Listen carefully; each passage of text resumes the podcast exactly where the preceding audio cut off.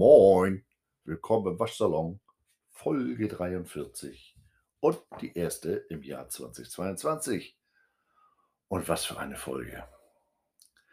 Das heißt ja, kommt nicht auf die Größe an und überall XXL, aber wenn ich hier so vor ein Skript gucke, ich habe gestern Abend die Recherche abgebrochen.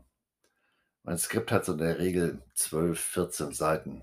Ich sagte ja schon mal, dass so eine Folge, wenn ich die vorbereite, manchmal so ein bisschen aus dem Ruder läuft, weil ich dann immer noch mal wieder eine Quelle finde, weil ich dann auch denke: „Mensch, das musst du auch mal erwähnen.“ Ähm, ich komme dann so vom Hundertste ins Tausendste und ich möchte ja nicht, dass hier irgendwas Halbgares an eure Ohren kommt, sondern nur heiße Mahlzeiten, ne? Und dann werden die Scripts oft länger, als ich das ursprünglich mal gedacht, geplant oder wie auch immer hatte. Und wie sich das für so 'n Jahresanfang gehört, das ist mir diesmal wieder passiert, aber mal so richtig. Ich hatte gerade noch eine weitere Quelle gefunden und wollte weiter ausholen und da fällt mein Blick so links unten auf die Gesamtseitenzahl. 22. Ne, warte mal. Das da musst du jetzt was ausgliedern, das geht nicht. Das das taucht ja sonst nix. Und wie wir alle wissen, ein Taucher, der nichts taucht, taucht nix. Ja, richtig gehört. Gleich mal Reality-Check, Flachwitz. Glaubt man nicht, dass sich im neuen Jahr hier das Niveau ändert. Ähm also, ich bin jetzt hier bei 24 Seiten und habe trotzdem den Eindruck, ich habe die Hälfte vergessen, aber schauen wir mal. Stichwort Jahreswechsel. Vielen Dank für die zahlreichen Neujahrswünsche, die ich via Twitter und Instagram bekommen habe. Ich bin gerade etwas irritiert, weil mein Virenscanner hier ein bisschen freidreht. Ja, jetzt nicht. Wir sind auf Aufnahme, das hörst du doch. Also, Computer. Da war ich ja schon so ein bisschen angefasst, also nicht wegen meines Computers, sondern wegen eurer zahlreichen Nachrichten, denn ich sage mal, ihr hört mich zwar, aber wir kennen uns ja persönlich gar nicht und das waren jetzt nicht sondere Copy und Paste Nachrichten, die ich da bekommen habe. Außer von meinem Freund André, der hat mir was von Claudia geschickt. Ich habe gut gelacht. Unabhängig von Corinna wird mein Jahreswechsel eigentlich immer durch Football bestimmt. Das ist die Bowl-Zeit und, ähm, wir sind seit Jahren zu Silvester eigentlich sowieso sozusagen sesshaft, denn wir haben ja 2 kleine Fellnasen und bei uns hier in der in der Sackgasse fangen die mit der Knallerei am Silvestertag gerne mal schon am späten Vormittag an. Und das macht die beiden Stubentiger schon mal ein bisschen wuschig. Und ich sage mal, unsere Einbildung ist, wenn man zu Hause ist und sich so verhält, als wenn nichts ist, dann beruhigt die das zumindest ein bisschen. Also, ich würde die jedenfalls hier nicht abends auch noch, wenn es dunkel ist, ähm, alleine lassen wollen. Und insofern immer zu Hause und, ähm, reichlich Football geguckt. Und was mir dabei aber aufgefallen ist, letztes Jahr hatten wir das ja schon, dass es zu Silvester Beschränkungen gab mit Knallen und so weiter. Das ist dieses Mal, zumindest hier in meiner unmittelbaren Umgehung, noch deutlicher und spürbarer ausgefallen als letztes Jahr. Hier bei uns in der Sackgasse, da war so da war gar nichts los. Also, Punkt 12 hörte man links und rechts so ein bisschen Feuerwerk, aber Viertelstunde, 20 Minuten nach 12 Schicht, dunkel, aus, Ruhe. Ganz egoistisch gesprochen, das fand ich ja sehr angenehm, ne? Aber wie ich auch feststellen musste, mit solchen Aussagen muss man heutzutage ganz vorsichtig sein. In einer Craft Beer Gruppe auf Facebook echauffierte sich jemand über den Spruch Bier statt Böller. Warum er als Brauer denn in diese Diskussion hineingezogen werden würde. Eigentlich hieß es doch Brot statt Böller und das sei ja eine gute Sache. Eggert, hast du wieder zu viel am Zwickelhahn genascht? Man muss in meiner bescheidenen Wahrnehmung ja nicht jedes Wort auf die Goldwaage legen, ne? Und wenn es danach geht, könnte ich mich aufgrund der geringen Vorliebe für den Initiator der Brot statt Böller-Kampagne, nämlich der Kirche, auch durch deren Aufruf gestört fühlen. Tue ich aber nicht. Also, hä? Ich, man könnte das ja auch sinnvoll ergänzen. Brot für die Welt, aber Nutella bleibt hier. Da kommt wahrscheinlich der Nächste um die Ecke und sagt, ja, nee, Nutella geht ja gar nicht. Da ist ja Palmöl drin, ne? Ja. Oder ähnliches Erlebnis an der Gruppe Facebook Comicsammler. Treibt sich ja auch so die ein oder andere Frohnatur rum, wo du dich fragst, mhm. Ich bin ja großer Freund franco-belgischer Comics. Ähm, da fällt mir mein innerer Aluhut auf. Ich mache auch belgisches Bier. Full Circle? Man weiß es nicht. Egal. Dank meines Großvaters, der zeitlebens Redakteur beim Fachmagazin für den Pressevertrieb war, gab's, äh, von frühester Jugend an, äh, die Mickey Maus Jugendbücher vom Schneider Verlag rauf und runter. Er war auch mal in München, äh, in Anführungsstrichen stationiert. Der ist immer mit dem Verlag zusammen mitverkauft worden. Das ist so wie wie wie Madden. Wenn wir die NFL-Rechte kriegen, ähm, dann wollen wir Madden haben und als der Verlag verkauft worden wurde, hieß es immer, wir wollen den Kahlenberg dabei haben. Also, zum Beispiel diese Schloss Schreckenstein-Bücher damals, die habe ich verschlungen. Ähm, der kriegte der kriegte nicht nur alles an Comics, Tim und Struppi, Asterix, äh, der kriegte auch den Stern, den Spiegel, den Playboy, die Welt, alles. Wirklich alles und das frei Haus. Und obendrauf brachte mein Vater am Freitags immer das neue Fix und Foxy Heft mit. Und, äh, von da an ging's dann steil bergab, ne? MV Comics, zack, Primo, Cobra, Marvels. Ja, und jetzt 40, 50 Jahre später steht vieles davon in hochwertigen und meist nicht ganz billigen Sammlerausgaben bei mir im Regal. Na ja, und zu Weihnachten habe ich da in der Richtung was geschenkt bekommen. 'Ne Gesamtausgabe in der Box von Jeff Jordan oder umgekehrt, Jeff Jordan von Maurice Thirieux. Und ich selbst habe mich mit dem Sammelschuber Lucky Luke, äh, Goldene Zeitalter beschenkt. Das sind 39 Einzelalben, all die Werke von Morris und Goscinny. Da meinte doch eine und dieselbe Frohnatur, beides kommentieren zu müssen. Ähm, bei der Jeff Jordan Box, die sei nicht vollständig. Hat er recht. Wenn ich mir den Sammelschuber Super Bowl-Erfolge der New England Patriots kaufe, da sind da auch nicht die Erfolge von Bill Belichick bei den Browns und Giants mit da drin. Hat zwar was mit zu tun, aber guck mal auf die Überschrift. Äh, und und bei dem Lucky Luke Schuber meinte er dann nur: „Ja, das ist aber teuer und das hat ja sowieso jeder.“ Ja, ist teuer, aber hat jeder? Nein, jeder ordentliche Sammler, hat er sogar geschrieben. Ja, also zu wenig Luft im Helm, Hose zu eng, Weihnachten, viel gefuttert, schlechter Stuhlgang, hat dir einer Kaffee geschifft? Was stimmt mit dir nicht, Alter? Ich meine, ich kann mir auch 'ne Frikadelle ans Knie nageln, aber ich habe gehört, das ist auch nicht so doll. Wahrscheinlich wegen des rostigen Nagels oder so was. Es ist ja, wie es ist. Irgendwas ist immer und das wird sich wohl auch im neuen Jahr nicht ändern, äh, wenn ich das hier so sehe. Bei uns in der Mitte der der Sackgasse ist so 'ne kleine Insel begrünt und da können die Leute ihre Tannenbäume draufschmeißen und die werden dann hier in Hamburg, ähm, ich glaube, zweimal im Januar abgeholt. Einmal jetzt diese Woche und dann noch mal 2 Wochen später. Ja, irgend 'n Nachbar war dem dem war der Weg, die 10 Meter oder 5 bis auf diese Insel da in der Mitte der Sackgasse zu weit. Der hat das Ding einfach auf 'n Bürgersteig geschmissen, mitten aufm Weg, seinen alten Tannenbaum. Alter, ich sage ja, die Sozialkompetenz meiner Mitmenschen zeigt sich am Papiercontainer. Muss ich nicht weiter erklären, ne? Erklärt sich von selbst. Also, es ist ja, wie es ist. Das wird auch in 2022 wahrscheinlich nicht anders sein. Deshalb einfach freundlich, aber bestimmt wegatmen. So, das soll's jetzt auch gewesen sein zum Thema, äh, Waschsalon, Neujahrsansprache, ne? Blumengesteck habe ich auch nicht und und die Raute mache ich auch nicht. Sieht ja keiner, ist ja 'n Hörspiel, hätte ich fast gesagt, ist ja 'n Podcast. Vieles geht, wenig muss. Jeder wie er meint. Und solange ich nicht alles mitmachen muss Alter, mein Rechner, der nervt. Nein, du sollst jetzt nicht scannen und den Browser zumachen. Da habe ich hier nämlich 'n Aufnahmeproblem. Ähm, solange ich nicht alles mitmachen muss, wie zum Beispiel Oettinger trinken, habe ich heute Morgen 'ne Anzeige gesehen hier von von Kaufland, unbezahlte Werbung. Die Kiste 20 Pullen 0,5 ich glaube, keine 6 €. Äh, der was, da zahle ich für 'ne Kiste Wasser mehr.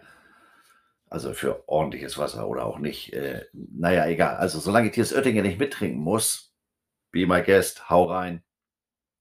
Ich bemühe mich dann weiterhin um die Erweiterung meiner Toleranzgrenze. Aber auch das gelingt mir natürlich nicht immer.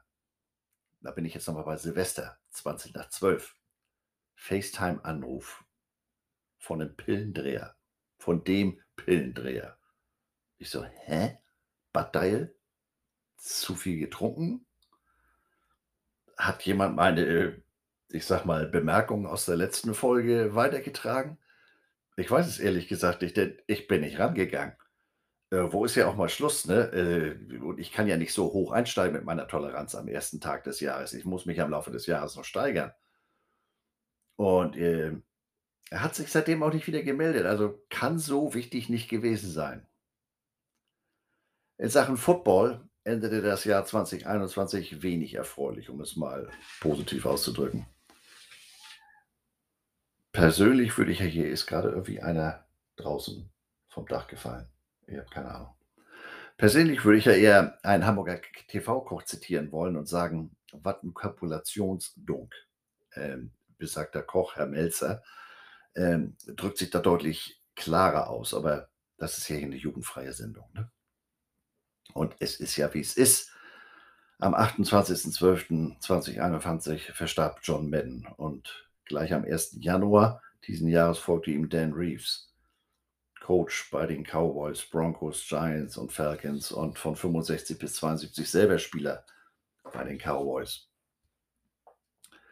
Und ihr ahnt es, ähm, ich beschäftige mich heute mit John Madden, der meiner Meinung nach den Football auf so vieler Art vielerlei Art geprägt hat, wie meiner Meinung nach kein anderer. Also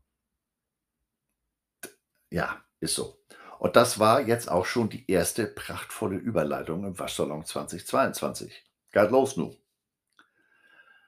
Das Vermächtnis von John Madden steht ja außer Frage. Das liest man momentan, wenn man sich so 'n bisschen mit Sport, mit Football, äh, äh, beschäftigt, überall. Das stand sogar war sogar 'n Artikel im Spiegel, zumindest online. Aber warum ist 'n das so? Ja, der war vor vielen Monan Monden, nicht Monaten, Monden mal Coach bei den Raiders. Dann war er TV-Kommentator, dann gibt's da 'ne Videospielreihe mit ihm. Aber, äh, wieso dieser Hype? Warum müssen sich da jetzt alle zu zu äußern? Gucken wir uns das mal an. John Earl Madden wurde am 10. April 1936 in Austin, nicht Texas, sondern Austin, Minnesota, als Sohn von Earl Russell und Mary Madden geboren. Maddens Vater war Automechaniker. Und im Alter von 4 Jahren zog er mit seiner Familie, also besser gesagt die Familie mit John Madden, der war ja erst 4, äh, nach Kalifornien in die Nähe von San Francisco. Und da machte Madden 1954 dann auch seinen Highschool-Abschluss. Madden war an der Highschool 'n sehr guter Footballspieler, deswegen ging er anschließend, äh, ans College, äh, von San Mateo, wo er aber nur eine Saison spielte. 1955 erhielt er ein Footballstipendium der University of Oregon. Dort musste er sich allerdings aber der aufgrund einer Knieverletzung einer Operation unterziehen lassen und war in der ersten Saison, ähm, ein Redshirt. Das war aber alles irgendwie nicht so, wie er sich das vorgestellt hat. Er ging dann wieder zurück ans College of San Mateo, aber, äh, spielerisch wechselte er 56 ans Gray Harbor College und noch mal war sehr umtriebig, der junge Mann, 1957 zu Cal Poly in San Luis Obispo, wo er sowohl Offense als auch Defense in der Line für die Mustangs spielte. Ähm, schulisch war der Junge auch nicht faul. Nebenbei erreichte er 'n Bachelor of Science in Education und setzte später noch 'nen Master of Arts in Education obendrauf. Auf dem Spielfeld wurde er als Offense Tackle ins All-Conference-Team berufen. Und nebenbei war er auch noch Catcher beim Baseballteam von Cal Poly. Das muss man sich heutzutage mal vorstellen. Offense Tackle als Catcher beim Baseball.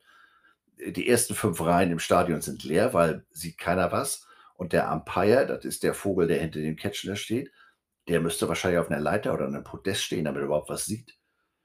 Von der Breite mal ganz abzusehen, also cool. Aber gut, 50er, ne? 1958 wurde Madden in der 21. Runde als 244. Spieler insgesamt von den Philadelphia Eagles gedraftet. Aber bereits in seinem ersten Trainingscamp erlitt Madden eine so schwerwiegende Knieverletzung, dass seine Profikarriere als Footballer zu Ende war, bevor diese wirklich angefangen hatte. Aber diese Knieverletzung sollte sein weiteres Leben noch ganz anders beeinflussen, als er es in dem Moment eigentlich ahnen konnte. Die Eagles führten die Reha mit ihrem, äh, frisch gedrafteten Spieler selbst durch. Und der damalige Head-Coach der Eagles, niemand Geringeres als Norm van Brocklin, studierte Gamefilm. Und Madden hatte zwischen seinen Reha-Terminen nichts weiter zu tun und setzte sich daneben und ließ sich erklären, worauf er beim Beachten beim beim Betrachten so rum von Gamefilmen zu achten hätte. Und, ähm, Madden ging Seifensieder auf. Mensch, sagt er, ich habe nun 'n Studienabschluss auf Lehramt in Pädagogik. Das passt ja zum mit meiner Liebe zum Football. Und so wurde er 1960 Assistant Coach am Allen Hancock College in Santa Maria, wo er nur 2 Jahre später zum Head Coach aufstieg. Nach der Saison 1963 wurde er von San Diego State als Defense Assistant Coach abgeworben. Und bei San Diego State sollte er bis 1966 bleiben. In dieser Zeit entwickelte sich San Diego State immer besser und gehörte 1966 zu den besten Small Colleges im ganzen Land. Sein Talent und auch sein Erfolg als Coach blieben in Kalifornien nicht so ganz unbeachtet und so heuerte ihn Al Davis 1967 als Linebacker-Coach für die Oakland Raiders an. Damals spielten die Raiders noch in der AFL. Mit den Raiders erreichte Madden im selben Jahr den Super Bowl, aber da verlor man gegen Green Bay unter äh, Coach Vince Lombardi deutlich mit 33 zu 14. Ein Jahr später verließ Head Coach John Rauch äh, die Raiders, um als Head Coach bei den Buffalo Bills anzufangen. Madden war zuvor schon mehrfach aufgefallen, nur positiv. Ähm, der hatte ein Auge für das große Ganze eines Footballteams. Der dachte viel weiter als nur über seine Positionsgruppe der Linebacker. Und so wurde Madden am 4. Februar 1969 mit 32 Jahren der damals jüngste Head Coach im professionellen Football. Maddens Raiders erreichten in den sieben Jahren fünfmal das AFC Championship Game, verloren aber auch alle dieser Spiele. Trotz einer Bilanz von zwölf Siegen, einer Niederlage und einem Unentschieden verloren die Raiders 1969 im letzten AFL Championship Spiel mit 17 zu 7 gegen die Kansas City Chiefs. Drei Jahre später verlor man ein sicher geglaubtes Spiel gegen die Pittsburgh Steelers noch mit 13 zu 7. Das Spiel ist bis heute eine Legende an sich. Googelt mal Immaculate Reception, Running Back Franco Harris, Pittsburgh Steelers. Kannst du dir nicht ausdenken. 1964 wähnte man sich dann aber endlich am Ziel. Man hatte den Back-to-Back -Back und amtierenden Super Bowl Champion, die Miami Dolphins, mit 28-26 geschlagen. Aber im AFC Championship Spiel waren es erneut die Steelers, die mit 24-13 die Oberhand behalten sollten.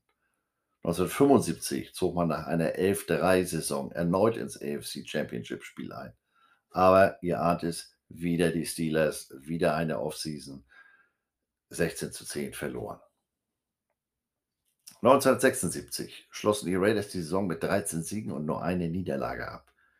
In der ersten Runde der Playoffs gewann man ganz knapp 24-21 gegen die New England Patriots. In der zweiten Runde, gleichzeitig das AFC Championship Spiel, konnten dann endlich die Steelers mit 24 zu 7 besiegt werden. 9. Januar 77 konnten sich Maddens Raiders den ersten Super Bowl Sieg sichern. Mit 32 zu 14 schlugen sie die Minnesota Vikings. 1977 verloren die Raiders erneut das AFC Championship Game eine 20 zu 17 Niederlage, diesmal gegen die Broncos. Nachdem die Raiders die Playoffs 78 komplett verpassten, trat John Madden überraschend am 4. Januar 1979 zurück.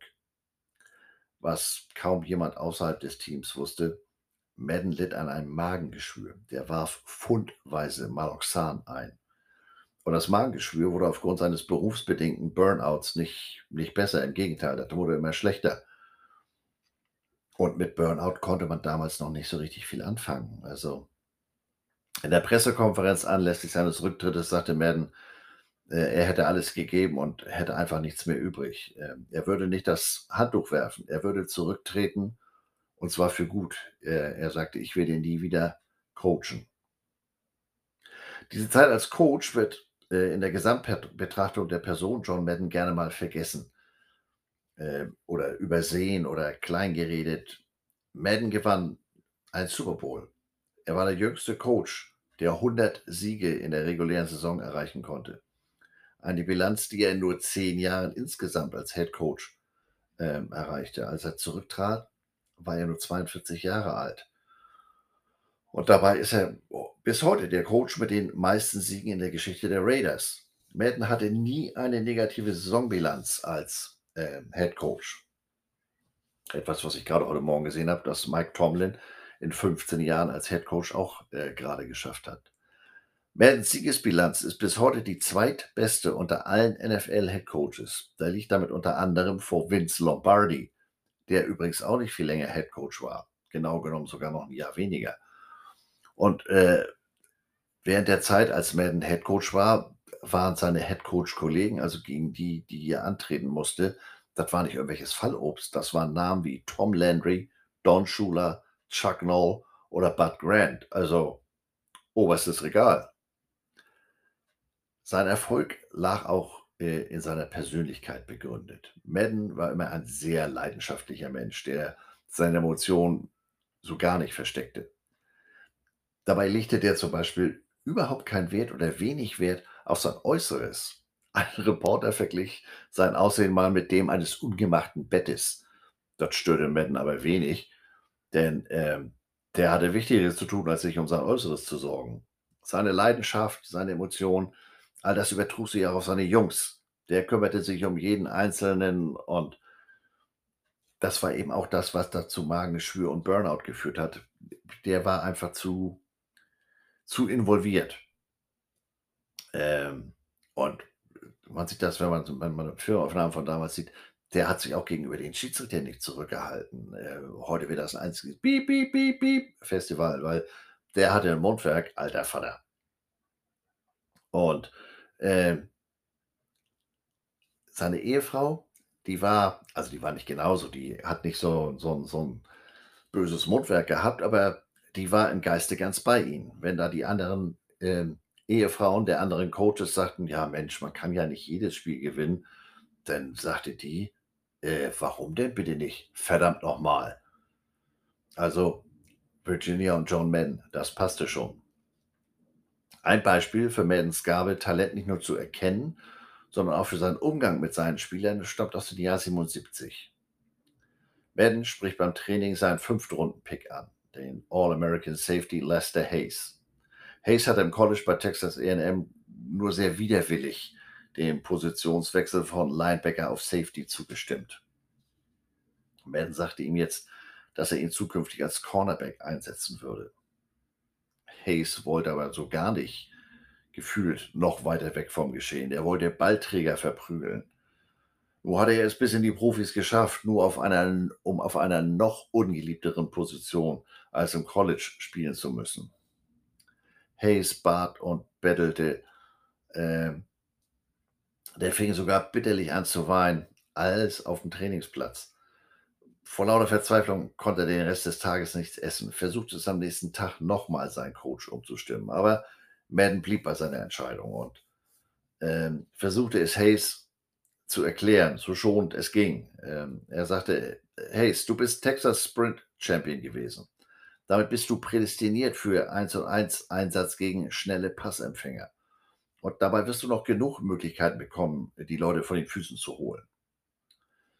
Hayes erkannte den ernst und gut gemeinten Willen seines Coaches und stimmte dem Wechsel zu. Naja, nicht, dass er wirklich eine Wahl gehabt hätte, fünf Runden Pick. Hayes sollte später sagen, da war etwas in den Augen. Coach Madden hatte die Gabe, etwas in Menschen zu sehen, was die selbst nicht sahen. Hayes wurde 1980 NFL Defensive Player of the Year und anschließend ins All-Decade-Team der 80er gewählt. Beides als Cornerback. Wer knipst, hat recht, ne? Nach dem Rücktritt als Coach wurde Madden aber schnell rastlos. Seine beiden Söhne gingen zur Schule, hatten ihren eigenen Sport, da war nicht viel zu wollen. Seine Frau hatte eine Bar und war damit natürlich voll aufbeschäftigt. Und er? Er saß zu Hause und kommandierte den Hund rum.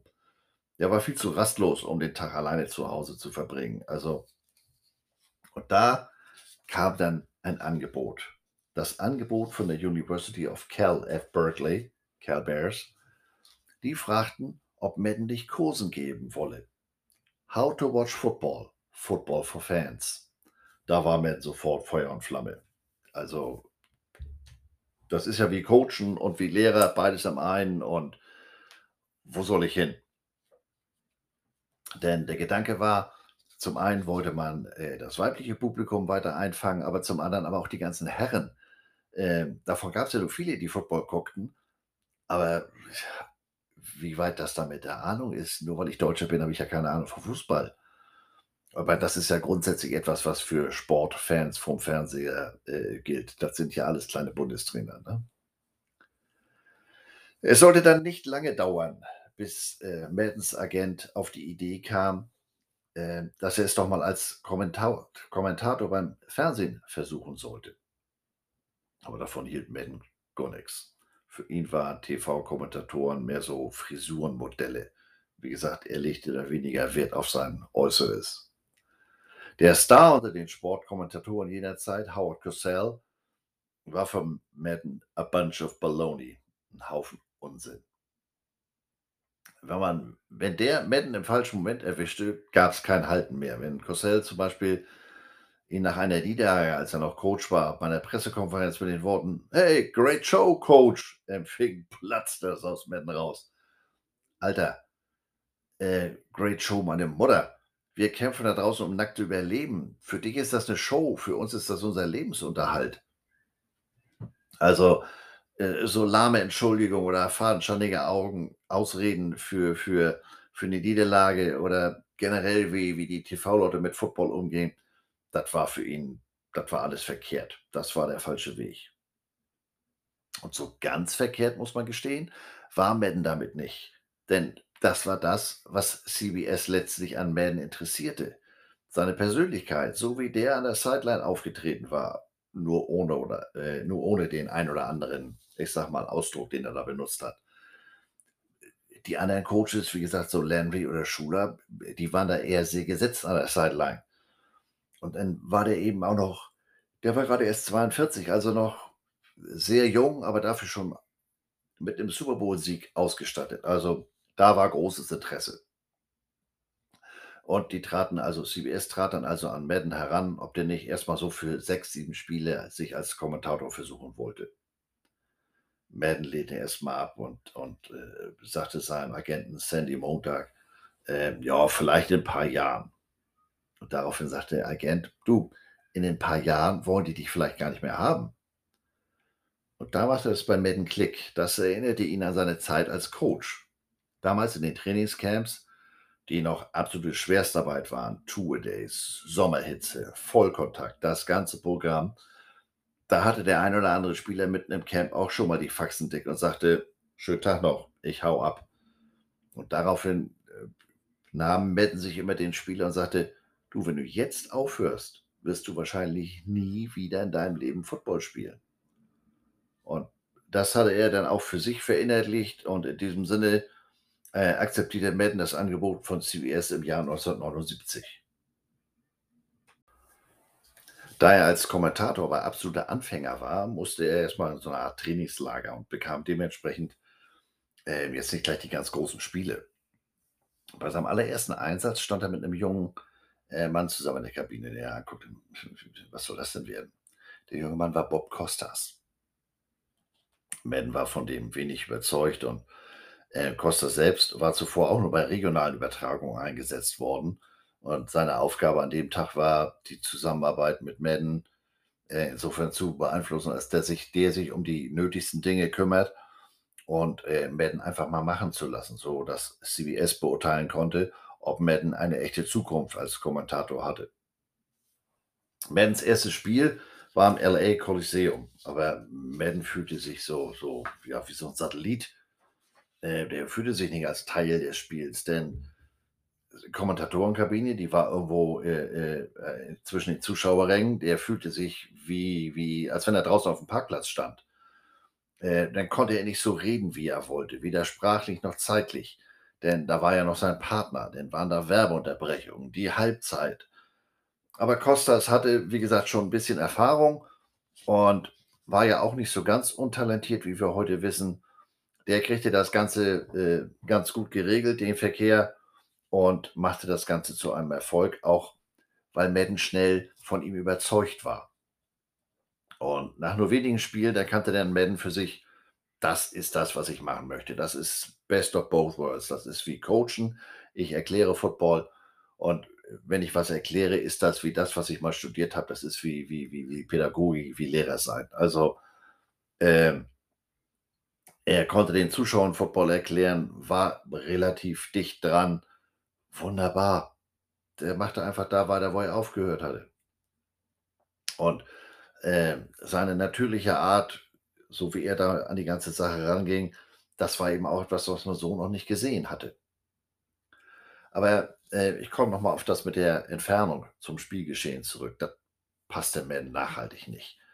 Ähm bei seinem allerersten wirklichen Produktionsmeeting war Madden erstaunt über den zeitlichen Ablauf bis hin zur Sendung. Er sagte: „Sag mal, wann gehen wir denn zum Training des Heimteams?“ Produzenten erklärten ihm, dass TV-Kommentatoren gar nicht zum Training gehen. „Warum das denn nicht?“ fragte Madden. „Ich soll 3 Stunden lang was über die Jungs da unten erzählen. Da hätte ich die zuvor schon gerne mal aus der Nähe gesehen und im Idealfall auch mal das ein oder andere Wort mit denen gewechselt.“ Die äh, äh, Produzenten verdrehten ihre Augen und dachten: „Alter, deine Zeit als Coach ist vorbei“, sagten das aber nicht, sondern: „Ja, nein, das würde das Verhältnis zwischen Team und TV-Produktion nicht vorsehen. Also, wenn er mehr über die Spieler wissen wolle, könne man ihm Material aus früheren TV-Übertragungen besorgen.“ Ne, fällt aus. Madden blieb stur. „Äh, das wird nicht reichen.“ „Ja, na gut“, sagten die Produzenten, „wir können 'n Treffen mit den PR-Leuten der Teams organisieren.“ „Das wird aber dennoch reichen, oder?“ „Nö.“ „Macht ihr mal“, sagt er. „Ich gehe zum Training. Ich werde mit Coaches und Spielern direkt sprechen.“ Ähm, und so kam's dann auch. Er war ja nicht irgendein TV-Fritze, der um die Ecke kam. Er sprach die Sprache von Coaches und Spielern. Er hatte den Erfolg. Er war einer von ihnen. Und, äh, so begab es sich, dass Madden innerhalb von 6 Monaten die Arbeit für TV-Crews neu erfand. Pre-Production Meeting war jetzt auch mit Kontakt zu Spielern und Coaches. Ähm, die haben Madden hat sogar nachher das liegt natürlich daran, dass er selber Coach war der hat sogar denselben Gamefilm, mit dem die Teams sich auf den Gegner vorbereiten, äh, bekommen. Also, für Madden war das natürlich 'n Traum. Das war ja wie wie Coachen, nur ohne den Druck, äh, an der Sideline. Und seitdem ist das, wie gesagt, der Standard, egal ob jetzt College oder NFL. Aber wie das so ist mit Standards, einmal gesetzt, werden Abweichungen davon schnell problematisch. In Vorbereitung auf den Super Bowl 21 1987 zwischen den Broncos und Giants war es die Aufgabe des Producers Michael Frank, den Gamefilm von beiden Teams zu besorgen. Ja, easy peasy, dachte der sich und kam mit den TV-Übertragungen der Championships Game der Championship Games um die Ecke. Ja, ja. Das Gegenteil von gut ist nicht schlecht, sondern gut gemeint, ne? Das gab richtig Mecker mit Meister Madden. Der wollte nichts anderes als den Gamefilm, mit dem die Coaches arbeiteten. Also, so wie sonst auch. Ist ja schließlich Super Bowl. Irgendjemandem gelang es, den Gamefilm vom NFC Championship zu organisieren. Blieb nur noch das Tape vom AFC-Finale. Besagter Produzent wurde mit der Aufgabe betraut, diesen Film zu besorgen. Dazu musste er lediglich ins Teamhotel der Giants und die Coaches nach ihrem Gamefilm, mit dem sie die Broncos scouteten, fragen. Na denn, ich dachte schon, es wird sich um 'ne echte Aufgabe handeln. Im Hotel angekommen, wurde der Produzent in einem Konferenzraum geparkt und nach ein paar Minuten kam dann der Head Coach der Giants rein rein, Bill Parcells. Und Bill Parcells ist ja auch nicht gerade der gechillteste unter der Sonne. Da ist man dann schon mal Rücken gerade, Hände an die Hosennaht, ihr wisst. Ähm, Parcells kommt rein und sagt: „Na, da hast du ja mal 'n richtigen Bock geschossen, was?“ Äh, der Produzent hatte natürlich gar keine andere Chance, als kleinlaut zuzugeben: „Ja, es ist ja, wie's ist, ne?“ Er bräuchte aber nur den Gamefilm, dann sei er auch schon wieder weg. „Ja“, sagt Parcells, „wir haben aber nur eine Kopie.“ Betretenes Schweigen. „Aber weißt du was?“, sagt Parcells. „Für John würde ich alles tun. Hier ist der Gamefilm.“ Parcells Bilanz in den ersten beiden Jahren in New York, äh, betrug 12 Siege, 19 Niederlagen und ein Unentschieden. Ähm, die Giants-Fans wurden sehr ungeduldig und forderten bereits seine Entlassung. Madden widersprach dem regelmäßig, sagte, Parcells sei ein richtig guter Coach. Aber die Entwicklung, das würde nicht über Nacht geschehen, das würde noch Zeit brauchen. Für Parcells war das eine ungeheure Hilfe, dass der sprichwörtliche Sitz mit Maddens Hilfe eine gewisse, ich sag mal, Temperatur behielt und nicht zum Hot Seat wurde. Also äh, übergab Parcells dem Produzenten den Gamefilm, allerdings nicht ohne darauf hinzuweisen, dass er dies mit seinem Leben zu beschützen hätte. Auf dem Weg zurück ins äh, Hotel im Taxi schwarte dem Producer, dass ihn möglicherweise auf die Rolle genommen hatte und das Ganze vorab direkt mit Parcells geklärt hatte. Tja, manchmal ist Schmerz ein guter Lehrer. Ne?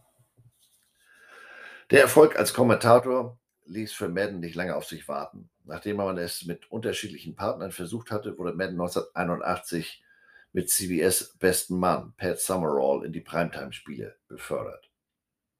Und das war der endgültige Durchbruch. Die beiden sollten im Laufe der Jahre zusammen acht Super Bowls kommentieren und waren schnell der Goldstandard im Football TV.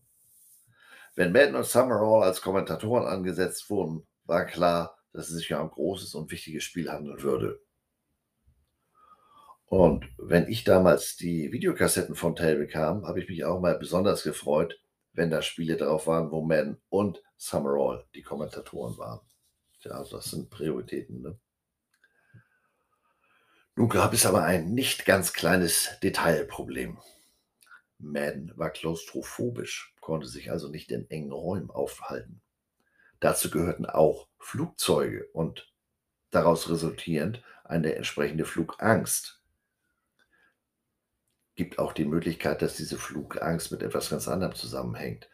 Ähm, das Footballteam von Cal Poly hatte 1960, im Oktober 1960 einen Flugzeugunfall, bei dem unter anderem Freunde von Madden starben. Vielleicht ist er seitdem äh, in Anführungsstrichen ein gebranntes Kind gewesen, äh, was Fliegerei anbelangt und die Klaustrophobie vielleicht nur eine Ausrede, denn äh, selbst seine Frau sagte, ich habe nie den Grund für, für die Flugangst erfahren. Moment, ich habe hier einen Frosch im Hals. Oh nee, was schön. Ne? Ähm, in seiner Zeit als Coach beugte er sich der Notwendigkeit des Fliegens. Äh, aber 1980, da war er schon TV-Kommentator auf einem Flug von Tampa zurück nach LA, bekam er in dem Moment, wo sich die Kabinentüren schlossen, eine massive, äh, eine massive äh, Panikattacke. Und Melton sagt zu sich selbst, das gibt jetzt zwei Möglichkeiten. Du stehst auf, hebst die blöde Tür aus den Angeln und springst aus dem fliegenden Flugzeug oder Zähne und Poback zusammenkneifen und durchstehen. Er entschied sich für Tür 2. Sagte bei der Landung in LA aber auch so, das war's für mich. Ich fliege nie wieder. Aber als TV-Kommentator musste er damals ja noch durch die ganzen USA zu den Spielen reisen. Deshalb fuhr er von da an mit dem Zug zu den Spielen. Hier fühlte er sich wohl. Er sagte so schön, die Räder verlassen nie den Boden. So soll es sein. Nun sind wir ja hierzulande durchaus äh, auch nicht immer verwöhnt mit der Deutschen Bahn. Aber in den USA ist das in jeglicher Hinsicht eine ganz andere Dimension. Wenn Madden von seiner Heimat äh, in Kalifornien an die Ostküste reisen musste, brauchte Amtrak, die Eisenbahngesellschaft, für die Strecke von 3000 Meilen, rund 4800 Kilometer, satte 72 Stunden. Dazu war man auf den Fahrplan angewiesen, äh, war ich wirklich flexibel oder zuverlässig. Als CBS ihn einmal kurzfristig an einen anderen Ort schicken musste, entschied man sich dafür, einen Tourbus einzusetzen. Zufällig war dieser Tourbus äh, der von Country Star Dolly Parton, die den äh, Bus abseits ihrer Tourneen vermietete. Ich kenne diese Art von Bussen. Mit einem sogenannten Rockstar-Bus sind wir als Equipment-Staff bei Missouri zu den Auswärtsspielen gefahren. So lässt es hier reisen. Ähm, das sagte sich auch Madden, der völlig begeistert war. Das ist die Antwort auf unsere Probleme. Ich will so einen Bus. Die äh, Busreisegesellschaft Greyhound konnte als Sponsor gewonnen werden und äh, die stellten einen Bus, der für 500.000 Dollar nach den Wünschen und Anforderungen Maddens umgebaut wurde. Greyhound stellte auch die Fahrer und übernahm alle Kosten für den Bus, also wirklich Full Sponsoring. Und obendrauf konnte Madden noch die Steakhouse-Kette Outback als Sponsor gewinnen. Für Madden war der Bus aber viel mehr als ein reines Transportmittel, um, um von A nach B zu kommen. Mit dem Bus konnte er Amerika entdecken, wie er es immer nannte. Und äh, auf den Zwischenstopps konnte er den Fans begegnen. Denn mit Fans, mit den Begegnungen mit Fans hatte Madden nie Berührungsängste, egal ob die groß oder klein waren. Da gibt es die Geschichte, wie er einmal mit seinem Agenten im, in Chicago im Hotel beim Frühstück sitzt und da wird er angesprochen von einem Fan.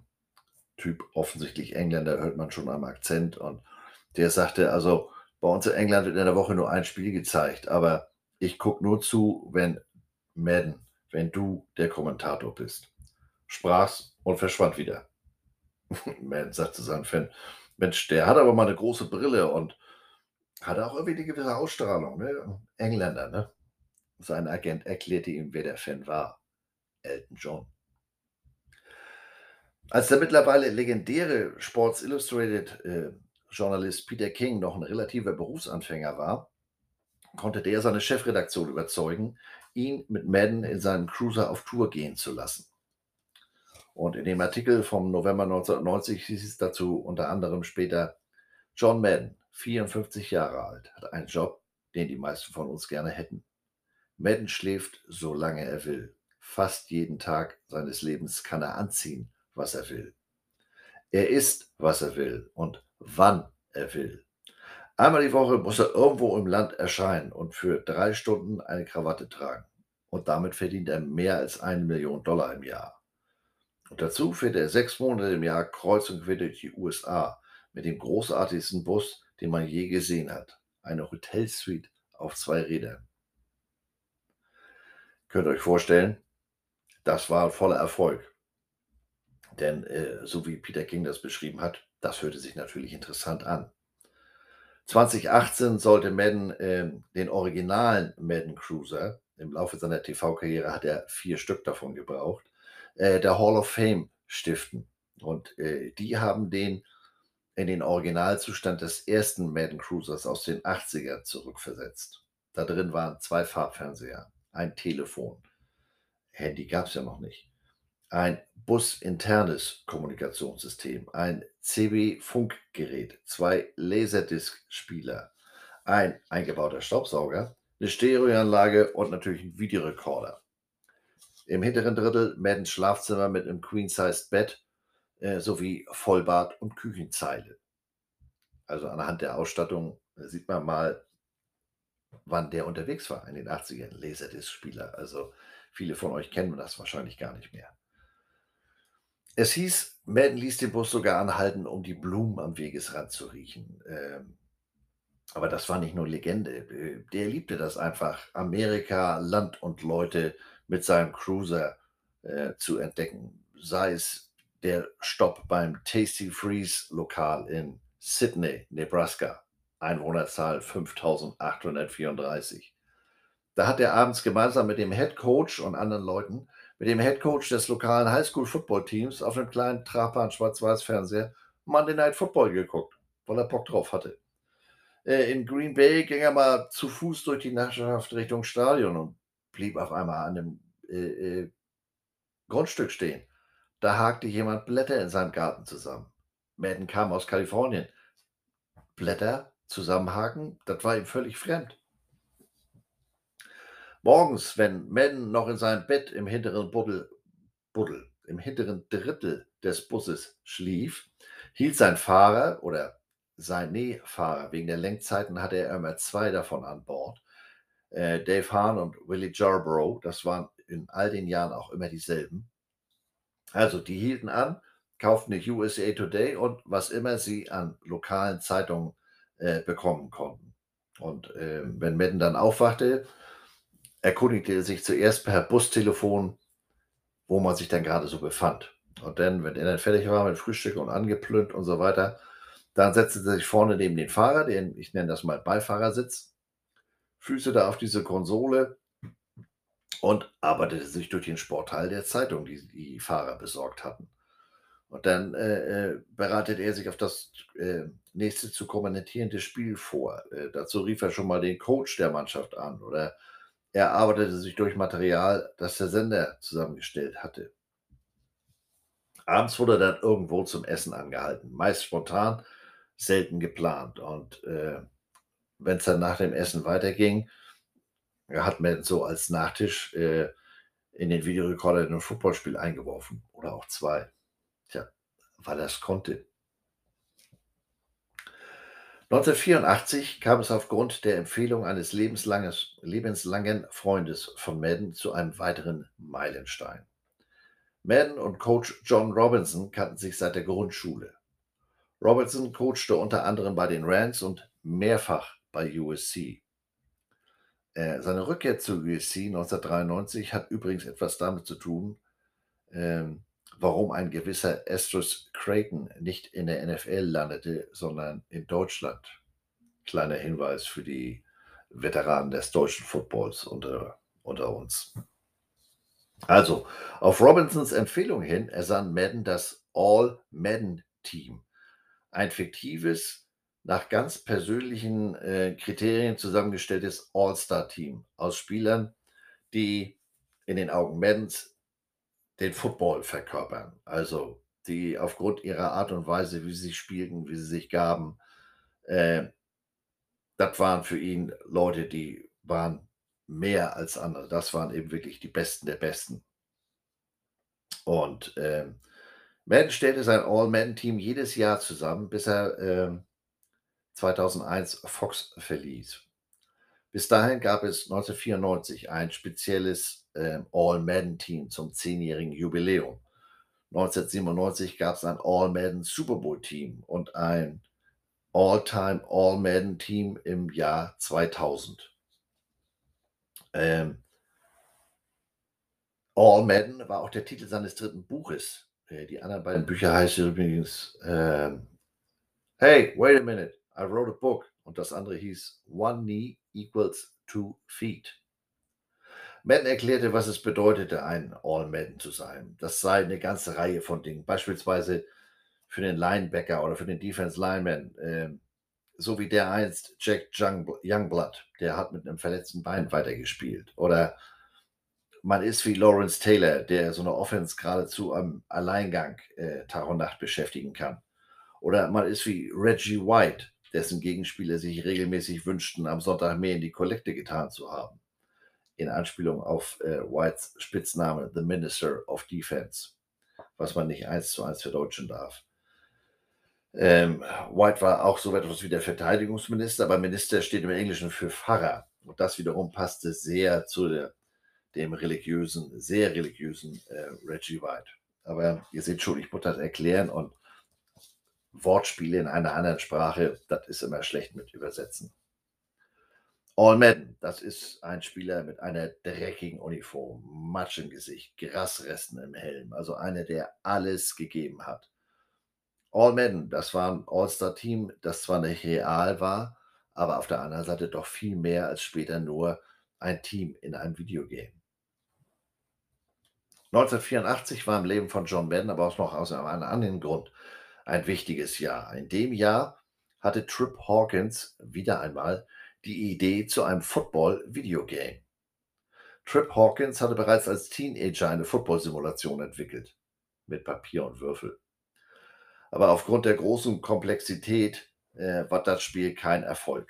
Und seitdem träumte Hawkins davon, eines Tages mit Hilfe am besten eines Computers ein Footballspiel kreieren zu können, das für alle verständlich ist. Während seines Studiums in Harvard, wo er auch für das Footballteam der Universität auflief, schrieb Hawkins eine Football-Simulation für den PDP-11 Minicomputer. In dieser Simulation sagte er den Super Bowl-Sieg 1974 der Dolphins gegen die Vikings mit 23 zu 6 voraus. Alter Vater. Das tatsächliche Ergebnis war 24-7 für die Dolphins.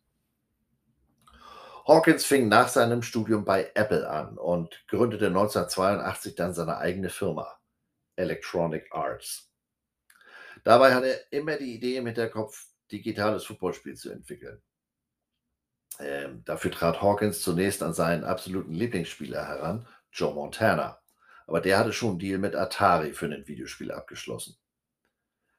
Notiz am Rande, ich hatte damals natürlich auch das Montana Videogame für Sega Mega Drive oder äh, äh, Genesis, wie die das in den USA nennen. Ähm, aber ich sag mal so, das kam an Madden nicht ran. Seine zweite Wahl war Cals Coach Joe Capp, aber der wollte finanziell am Verkauf des Spiels beteiligt werden. Vielen Dank, tschüss. Und somit fiel äh, seine Wahl auf Madden. Hawkins bat also um einen Termin bei John Madden und bekam, zu, bekam eine für ihn zunächst unverständliche Antwort. Der Termin mit Madden sollte vom 16. bis 18. Dezember stattfinden, an Bord eines Zuges. Er solle in Denver äh, zusteigen und dann mit ihm gen Westen fahren. Hawkins wusste natürlich nichts von, von Maddens Flugangst, Schrägstrich, Klaustrophobie. Aber das sollte ihn nicht abhalten. Gemeinsam mit einigen Entwicklern stieg er wie verabredet in Denver in den Zug und traf Madden im Speisewagen. Der thronte da regelrecht. Zigarre im Mund und, ey, was geht? Madden liebte Zigarren, hat aber nie geraucht. Der hat die Dinge einfach nicht angesteckt. Der behielt sie über Stunden im Mund, bis sie dann aufgrund der Feuchtigkeit anfing, sich äh, aufzulösen. Guten Appetit. Im Speisewagen sollten die, also Madden und die Entwickler, die nächsten drei Tage mehr oder weniger komplett bleiben. Ähm, das sollte also eines der wichtigsten, wenn nicht das bedeutendste Videogame-Meeting werden. Hawkins und Earl waren von Madden in jeglicher Hinsicht fasziniert, vor allem von seinem Vokabular. Jedes dritte Wort war eine F-Bombe, aber das unterstrich in Hawkins Augen nur die Intelligenz von Medien. Im Fernsehen hörte man sie nie fluchen, oder ihn vielmehr. Dabei, da sprach geradezu ein anderer Mensch, also äh, wie gesagt, an der Sideline hat er sich ja auch schon so benommen und äh, Motis bester Schwiegersohn des Monats, sobald das Mikro an war. Hawkins war Madden gegenüber aber auch sehr ehrlich und warnte ihn, die Technologie sei noch nicht so weit, dass man ein Football-Videogame mit 11 gegen 11 äh, auf dem Bildschirm kriegt. Also 7 gegen 7, das wäre schon ein voller Erfolg. Man muss dazu wissen, 1984 das Top-Videospiel, das lief auf einem Sega Master System oder auf einem Atari 2 2600. Das Top-Videospiel war Track and Field, so eine Art Leichtathletik-Simulation. Hatten wir. Äh, und die hat uns so manchen Joystick gekostet. Die Geschwindigkeit für seinen Pixelathleten äh, erreicht man entweder durch Hämmern auf den Feuerknopf des Joysticks oder, schlimmer noch, man musste den Stick selber schnell hin und her bewegen. Und dann bei so Disziplinen wie Hürdenlauf oder Weitsprung, da musste man beides machen. Den Stick rütteln und den Knopf für den äh, Sprung drücken.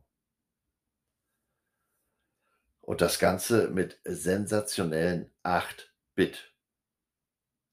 Zum Thema Madden und Videogame etc. gibt es aber noch so viel mehr zu erzählen. Oh, das wird den zeitlichen Rahmen sprengen. Ich bin jetzt hier erst äh, bei der Hälfte meines Skripts. Also, es wird eine Videogame-Episode aus dem Waschsalon geben. Egal, ich würde ja hier gerne mal ein Fenster aufmachen, aber gegenüber dem Kindergarten, ich weiß nicht, was sie da machen, spielen die Völkerschlacht von Leipzig nach oder sowas. Äh, wenn ich hier das Fenster aufmache, dann hört ihr mich nicht mehr. Weiter im Text. Während des Thanksgiving-Spiels zwischen den Eagles und Cowboys 1989 hatte Madden die Idee, den MVP des Spiels, dem Feiertag entsprechend, mit einem Turkey Leg, mit einem Bein vom Truthandbraten, dem amerikanischen Traditionsgerät am Thanksgiving Day, auszuzeichnen. Reggie White war der erste Empfänger dieser Auszeichnung, nachdem er die Eagles mit einem 27 zu 0 Shutout-Sieg über die Cowboys geführt hatte. Das waren noch Zeiten. Aber das sollte nur der Anfang sein. Im folgenden Jahr vergab Madden die Auszeichnung erneut, diesmal an Emmett Smith, Running Back der Dallas Cowboys. Smith war in dem 27-17-Sieg der Cowboys über die Redskins, ja, das ist historisch korrekt ausgedrückt, das Washington Football Team gab es da noch nicht. Also, Emmett war für 132 Yards gelaufen. Madden als guter Coach und selbst ehemaliger Offense-Liner äh, merkte an, dass er am liebsten sechs Turkey Legs vergeben würde. Eines für den Running Back und fünf für seine O-Liner. ohne die dieser Erfolg natürlich nicht möglich gewesen wäre. Das war das Stichwort für Joe Pat Fieseler. Joe war Inhaber von Harvey's Barbecue Pit. Gemäß eines Artikels im Fort Worth Star Telegram vom 25.11.1998 war es Fieseler gelungen, sechsbeinige Truthähne zu finden. Und woanders als in Texas war dies möglich. Fieseler wusste zu berichten, dass er die Truthähne auf einer Farm in der Nähe des Atomkraftwerkes Glen Rose gefunden hatte. Hat der Mahlzeit, ne? Aber die Geschichte klärte sich dann zu Ungunsten des Atomkraftwerkes auf. Die übrigen vier Beine waren einfach mit, mit so sieben Zentimeter langen Holzspießen angesteckt. Man kann es ja mal versuchen. Ne? Madden war da deutlich erfolgreicher mit einer ganz anderen Kreation, dem Turducken. Beim Thanksgiving-Spiel 1997 stellte Madden der Welt den Turducken vor, der ihm ursprünglich von einem Mitglied des PR-Staffs der New Orleans Saints gezeigt worden war. Das Wort setzt sich zusammen aus den einzelnen Worten Turkey, Duck, Chicken, Turducken. Das ist eine Ente ohne Knochen, die in einen Huhn ohne Knochen gestepft wird und das Ganze kommt in einen Truthahn ohne Knochen. Der Turducken wurde in New Orleans von Glenn Mistich in seinem Geschäft, dem Gourmet Butcher Block, hergestellt. Mit reichlich Geschick und entsprechenden Messern befreite er die drei eben genannten Vögel von ihren Knochen, füllte sie gegebenenfalls mit unterschiedlichen Dingen und eben auch miteinander und nähte das Ganze dann zu einem Turducken zusammen. Im Jahr verkaufte der davon ungefähr so 250 Stück. 1997 hörte äh, Mistich den lokalen Radiomoderator Bob Del Giorno darüber berichten, wie er Madden das Gericht vorstellen wollte. Moderator und Mistich kannten sich, woraufhin beide mit einem seiner Vögel zum Superdome fuhren. Madden war begeistert und fing in der Magnum von Besteck sofort an, den Vogel zu zerlegen und zu verspeisen. Als der Besitzer der Saints dann zum Interview in die TV-Kabine kam, schüttelte Madden ihm die Hand, trotz seiner fettigen Turducken-Finger. Die Legende sagt, dass der Saints-Besitzer danach nie wieder ein Wort mit ihm gesprochen hat. Denn, äh, wie gesagt, der kommt in die Kabine, die schüttelt die Hand und der Erfolg lag auf der Hand. Auf einmal hatte er auch Turducken-Finger. Passt ihm nicht. Was ein Kleingeist. Hier dreht der Ton schon wieder durch. Ich mache mal eine Pause. Keine Ahnung, woran das liegt. Ähm, kannst du nicht ändern. Ich höre aber unter mir schon wieder das kleine Schreikind. Super. Am nächsten Morgen rief Madden bei Mistich an. Der dachte zuerst, das handelt sich um einen Telefonstreich, er kannte dann aber Maddens Stimme. Madden sagte ihm, dass er das Gericht großartig gefunden hätte und ob er ihm so einen Vogel nach oder die Vögel nach Hause nach Kalifornien schicken könnte. Zwei Wochen später tauchte ein Fox-Kamerateam in Mistich Shop auf. Madden hatte den Turducken zum offiziellen Gericht seines All-Madden-Teams erkoren. Jedes Jahr zu Thanksgiving äh, ging ein Turducken per Kurier an Madden. Und Mistich verkaufte dank der Madden Promotion fortan 5.000 bis 6.000 dieser Turducken jährlich. Madden setzte diese neue Tradition der Turkey Legs für den Thanksgiving MVP fort, bis er Fox 2001 verließ. Fox begann daraufhin, selbst kleine Trophäen in Gestalt eines Truthahns samt Footballhelm und in Footballpose am Thanksgiving zu verleihen. The Galloping Gobbler, der galoppierende Truthahn, wurde das Ding genannt. Aber die Trophäe war nicht annähernd so populär wie, wie, wie, wie Maddens Turkey Legs. Ähm, böse Zungen behaupten, die allererste Trophäe, die soll Emmett Smith erhalten haben und die hat das nicht äh, über den Mülleimer des Lockerrooms hinaus geschafft. Über die Jahre hinweg verändert sich Form und Aussehen der Fox-Trophäe. Äh, die seit 2019 aktuellste Version ist ein Championship Belt, ein Gürtel, wie man ihn sonst vom Boxen oder Wrestling kennt. Never as good as the first time, würde ich mal sagen. Aufgrund seiner Art wurde Madden mitunter missverstanden. Für diejenigen war er einfach ein funny Character, der sich auszudrücken wusste. Aber dabei wird schnell mal übersehen, wie genau Madden den Football als Ganzes im Blick hatte. Beispielsweise während der Übertragung eines Spiels der Minnesota Vikings im Jahr 1993.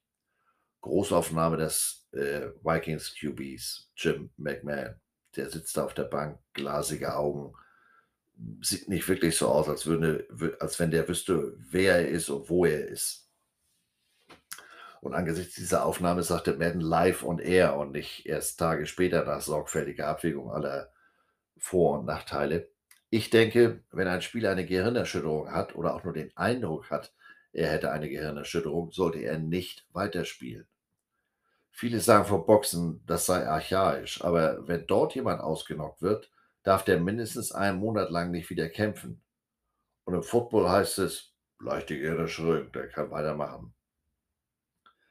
Dem kann ich ganz und gar nicht zustimmen, sagte Madden. Ähm, und wie wir heute wissen, er hatte recht und besagter Quarterback bekannte später auch öffentlich seine Probleme infolge von Gehirnerschütterung. Der sagte, der wüsste manchmal nicht, nachdem er ein Zimmer betreten hat, warum er da überhaupt reingegangen ist oder äh, dass es auch Tage geben würde. Da findet er zwar zum Supermarkt, aber für den Rückweg nach Hause braucht er sein Navi. Also, tja, wie gesagt, leichte Gehirnerschütterung, das ist wie ein bisschen schwanger.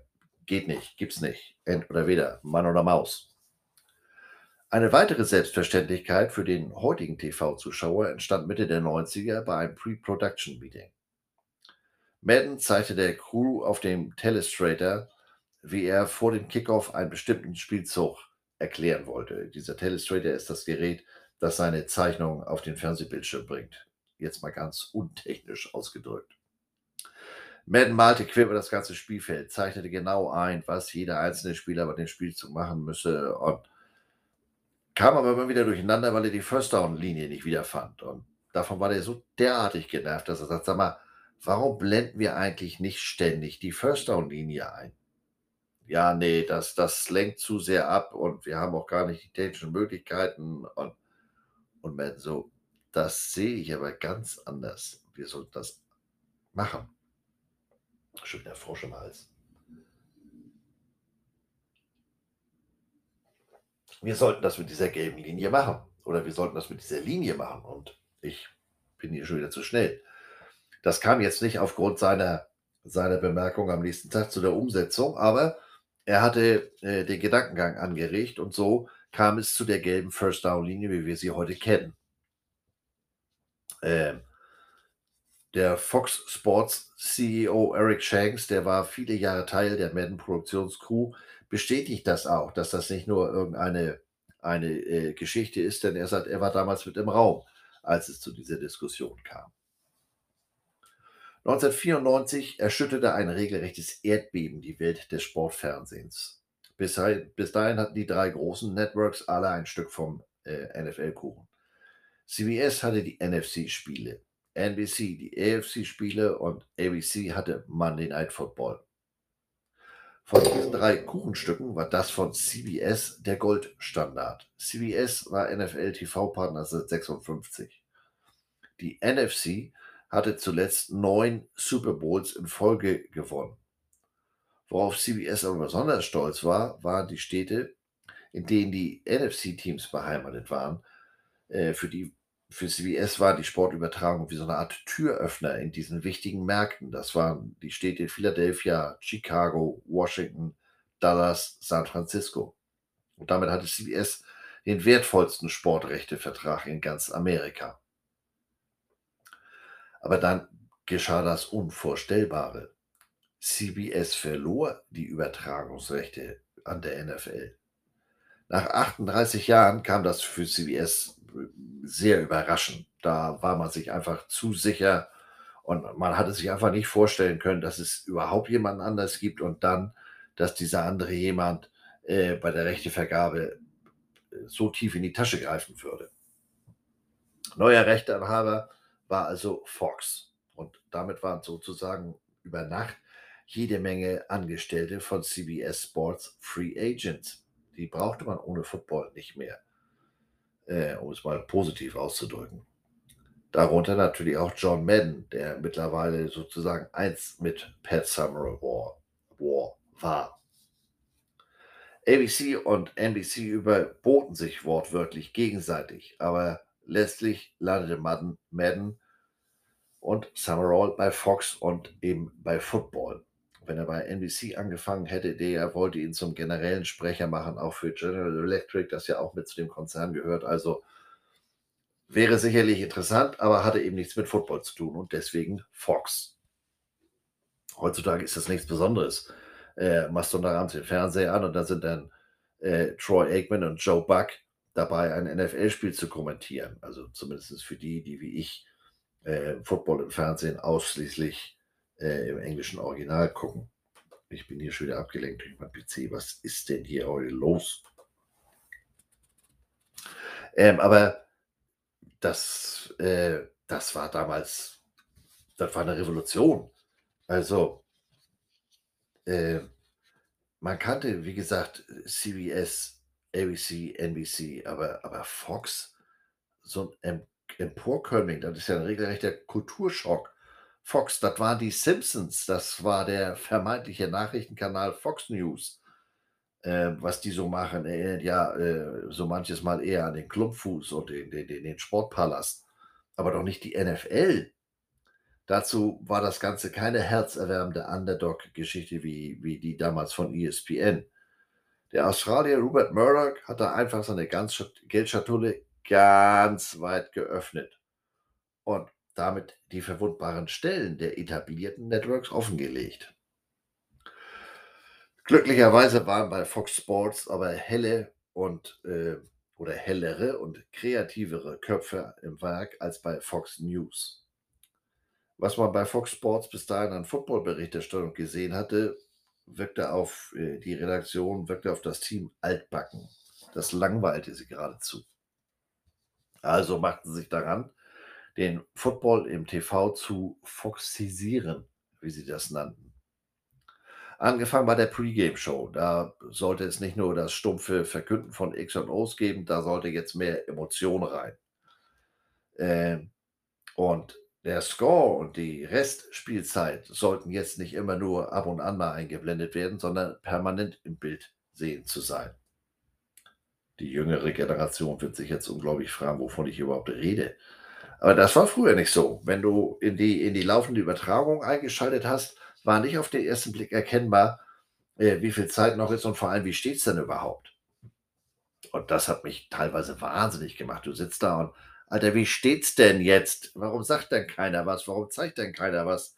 Bis sich denn da jemand in der Regie erbarmte, äh, den Score mal wieder einzublenden. Und das machte Fox jetzt eben anders. Die hatten das permanent im Bild. Und äh, man sagte sich, wir sind jetzt ein neuer Sender und auch wenn wir Madden und Summerall haben, wir wollen auch neue Gesichter bringen. Und der gerade erst 25 Jahre alte Joe Buck sollte sein allererstes Footballspiel gleich mal im National TV kommentieren. Fox war da sehr optimistisch, dass der junge Buck, äh, pun intended, die entsprechenden Gene von seinem legendären Vater mitbekommen hatte. Aber das war noch einiges, nee, aber da war noch einiges mehr, was aus heutiger Sicht schon sehr erstaunt. Aber auch das ist jetzt wieder so umfangreich, dass ich, ihr ahnt es, es in einer gesonderten Waschsalon-Folge behandeln möchte. Sozusagen das Gegenstück zu einer früheren Folge, wo ich mich mit der Rolle des Fernsehens für die Entwicklung des College Football beschäftigt habe. Mit Madden und Summerall hatte Fox zwar recht schnell den erhofften Erfolg, aber das drückte sich so gar nicht in Zahlen aus. Matt blieb, Matt, Madden blieb die nächsten acht Jahre bei Fox, aber letztlich musste Fox bei den Kosten für die NFL-Übertragung Einsparungen vornehmen, denn die Verluste für die NFL-Übertragungsrechte, die betrugen mittlerweile 4,4 Milliarden Dollar. Und da war Madden ein nicht unerheblicher Kostenfaktor. Äh, der kriegt den Jahresgehalt von 8 Millionen Dollar.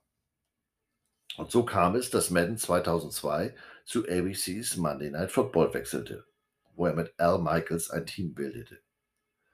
Bezeichnenderweise war die letzte Übertragung des Duos Madden und Summerall der Super Bowl 36, als die hochfavorisierten Rams gegen die New England Patriots verloren.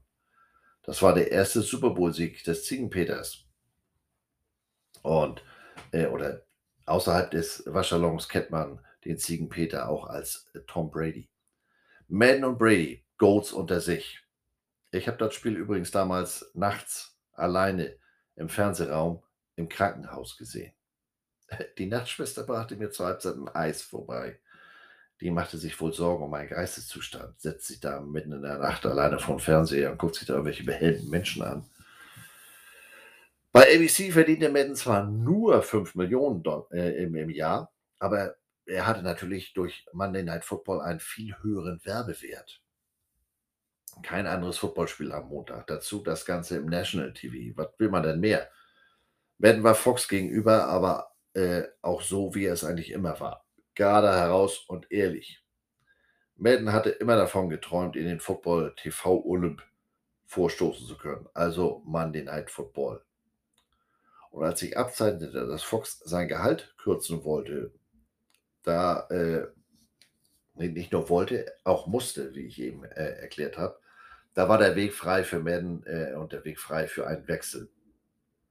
Denn ehrlich gesagt, ABC brauchte auch dringend jemanden, der das im Verhältnis angeschlagene Flaggschiff Monday Night Football wieder auf Kurs brachte. Der zuletzt bestand die Monday Night Football Crew aus Al Michaels, der war über jeden, war und ist über jeden Zweifel erhaben, dem früheren Chargers Quarterback Dan Fouts und dem Comedian Dennis Miller. Das Ganze war ein zweijähriges Experiment, das alles andere als den Erfolg, den erhofften Erfolg gebracht hatte. Fouts blieb beim Football, der wechselte zu den College-Übertragungen. Miller war raus aus dem Football-Business. Al Michaels war äh, bereits seit 1986 sehr erfolgreicher Teil der Monday Night Football Crew und nur ein Duett mit John Madden manchmal werden Träume wahr. Mit dem Wechsel zu Monday Night Football hatte Madden alles erreicht und dachte, er würde seine TV-Karriere bei ABC beenden können. Doch nach der Saison 2005 wechselten die Übertragung der Monday Night Football Spiele innerhalb des Mutterkonzerns der Disney-Gruppe von ABC zu ESPN. An sich kein Programm, äh, kein Programm, kein Problem. Aber ESPN war nicht Teil der Senderrotation, die abwechselnd äh, den Super Bowl übertrugen. Das waren nur die vier großen: ABC, NBC, CBS und Fox. Madden ohne Super Bowl, nee, das war es dann doch nicht so, wie er sich das vorgestellt hatte. Und Deshalb wechselte er zu Beginn der Saison 2006 zu NBC, wo er die Sunday Night Football Spiele kommentierte. Damit wurde nach Madden Summerall ein weiteres Dream Team auseinandergerissen, nämlich Al Michaels und John Madden. Gerade 2003 hatte äh, Michaels erst gesagt, dass ABC Sports seine berufliche Heimat sei, seit 26 Jahren und dank eines neuen langjährigen Vertrages auch äh, bleiben würde. Und wenn es Spekulationen gab, dass Michaels zu NBC gehen würde, blieb dieser trotzdem bei ABC und Monday Night Football. Das sei seine Heimat und er würde gerne in seiner Heimat bleiben. Angedacht war dann so eine Art Personalrotation. Madden geht von Monday Night Football zu Sunday Night Football. Dafür kommt der ehemalige Redskins Quarterback Joe Theismann ja, Redskins. Als der dort spielte und Lawrence Taylor ihm das Bein brach, hießen die noch Redskins, nicht Washington Football Team. Also, ähm, Joe Theismann von Sunday Night Football zu Monday Night Football und Madden von Monday zu Sunday Night Football. Ganz schön viel Nacht hier. Aber ehrlich gesagt war Monday Night Football mit Michaels zwar immer noch was Besonderes, weil einziges Spiel am Montag, National TV und so weiter. Aber die eigentliche Musik spielte jetzt beim Sunday Night Football mit Joe Madden. Mit John Madden. Joe Madden ist der Sohn. Michaels kippte mit der Bemerkung, dass er sich zu den Spekulationen zu einem möglichen Wechsel äh, nicht äußern könne. Das würde nur für zusätzliche Unruhe sorgen. Nur noch zusätzliches Öl ins Feuer. Der hatte ja nur schon ein paar Jahre Erfahrung und hat gesehen, wie der ein oder andere Footballer das macht. Ne? Hat sich daran mal ein Beispiel genommen. Und es kam, wie es kommen musste. Am 9. Februar 2006 verkündete NBC, dass Michaels gemeinsam mit Madden bei NBC die Sunday Night Football Spiele kommentieren würde. Für Michaels endeten damit 20 Jahre Monday Night Football und fast 30 Jahre bei ABC. Und ganz ähnlich wie beim Sport, den Michaels kommentierte, ging diesem Wechsel ein Trade voraus. Wir reden hier von Kommentatoren. Dafür, dass ähm, ABC Michaels ziehen ließ, bekam sie von NBC die Kabel-TV-Rechte für die nächsten vier Ryder Cups. Der Ryder Cup ist ein im Zweijahresturnus ausgerichtetes mehrtägiges Golfmannschaftsturnier zwischen den besten Golfern Europas und den USA. Äh, auch wenn man es mit Golf nicht so hat, das ist nächstes Jahr wieder, das sollte man sich mal ansehen. Während des Turniers geht es da auf und auch neben dem Platz äh, eher zu wie als, wie als, als wie im Footballstadion und nicht wie man sonst das kennt vom Golf. Also da ist Action. So, wo war ich? Ähm, Achso, ja, wir waren immer noch beim Trade. Ryder Cup. Außerdem bekam ESPN größere Anteile von NBC an deren äh, Olympiapaket. Und NBC verkaufte dem ABC-Mutterkonzern, das ist Disney, die Rechte an Oswald the Lucky Rabbit, also an einer Zeichentrickfigur. Die hatte Walt Disney selbst geschaffen, aber die Nutzungsrechte dafür musste er bereits 1928 wieder abgeben. Und Disney war, war das war für sie der Vorläufer der Mickey Mouse etc. Das war für die ganz wichtig, den wieder zurück in den Mutterkonzern zu holen. Monday Night Football äh, wurde dann zukünftig von Mike Triccio, Joe Theismann und Tony Kornheiser begleitet. Sagen wir es mal so, die Monday Night Football Kommentatoren sind seitdem nicht besser geworden. So, dann machen wir hier Pause. Michaels hatte angesichts dieses Trades noch einen passenden Kommentar. Äh, zum gleichen Zeitpunkt hatten die Kansas City Chiefs äh, ein Draft-Pick an die New York Jets abgegeben, damit die Coach Herm Edwards bekommen konnten. Und Michaels sagte, Oswald the White Rabbit ist definitiv mehr wert als ein vier-Runden Draft-Pick. Dieser Trade wird eines Tages eine Quizfrage sein. Und so ist der Trade auch bekannt als der Oswald the Lucky Rabbit Trade. Mit dem Wechsel zu NBC wurde Madden auch der erste Sportkommentator, der die Big Four des, äh, für, die, für die Big Four des US-Fernsehens gearbeitet hat. Also für NBC, ABC, CBS und Fox. Während des Super Bowl-Wochenendes 2006 wartete Madden gespannt auf die Verkündung der aktuellsten Hall of Fame-Inductees, der neuesten Mitglieder der Hall of Fame. Er sah sich immer in erster Linie als Coach und nicht als revolutionärer TV-Kommentator oder Videospiel-Ikone. Entweder er würde Grund seines Super Bowl-Sieges 1976, seines Coaching-Records von 75,9% oder der 12 Hall of Fame-Spieler, die er gecoacht hatte, in die Wahl, nee, nicht in die Wahl, in die Hall, in die Hall, in die Hall einziehen oder eben gar nicht. Der, der war schon seit 22 Jahren berechtigt, äh, in die Hall gewählt zu werden. Aber da die neuen Mitglieder, ähm, bevor es zur offiziellen Verkündung kommt, eigentlich vorab immer einen Anruf äh, bekommen, hatte Madden mit dieser 2006er Runde schon abgeschlossen und sagte, naja, vielleicht nächstes Jahr. Und dann wurden Namen und Fotos der sechs neuen Mitglieder auf dem Bildschirm eingeblendet. Madden war darunter. Der Raum explodierte geradezu. Jubel. Madden, obwohl immer sehr emotional, bemühte sich um Zurückhaltung. Doch es gibt ein etwas verschwommenes Foto aus dem Büro seines Agenten, das nur wenige Minuten nach der Verkündung aufgenommen wurde. Darauf sieht es ganz so aus, als wenn ein breit grinsender Madden sich auf die ein oder andere Umarmung einlässt.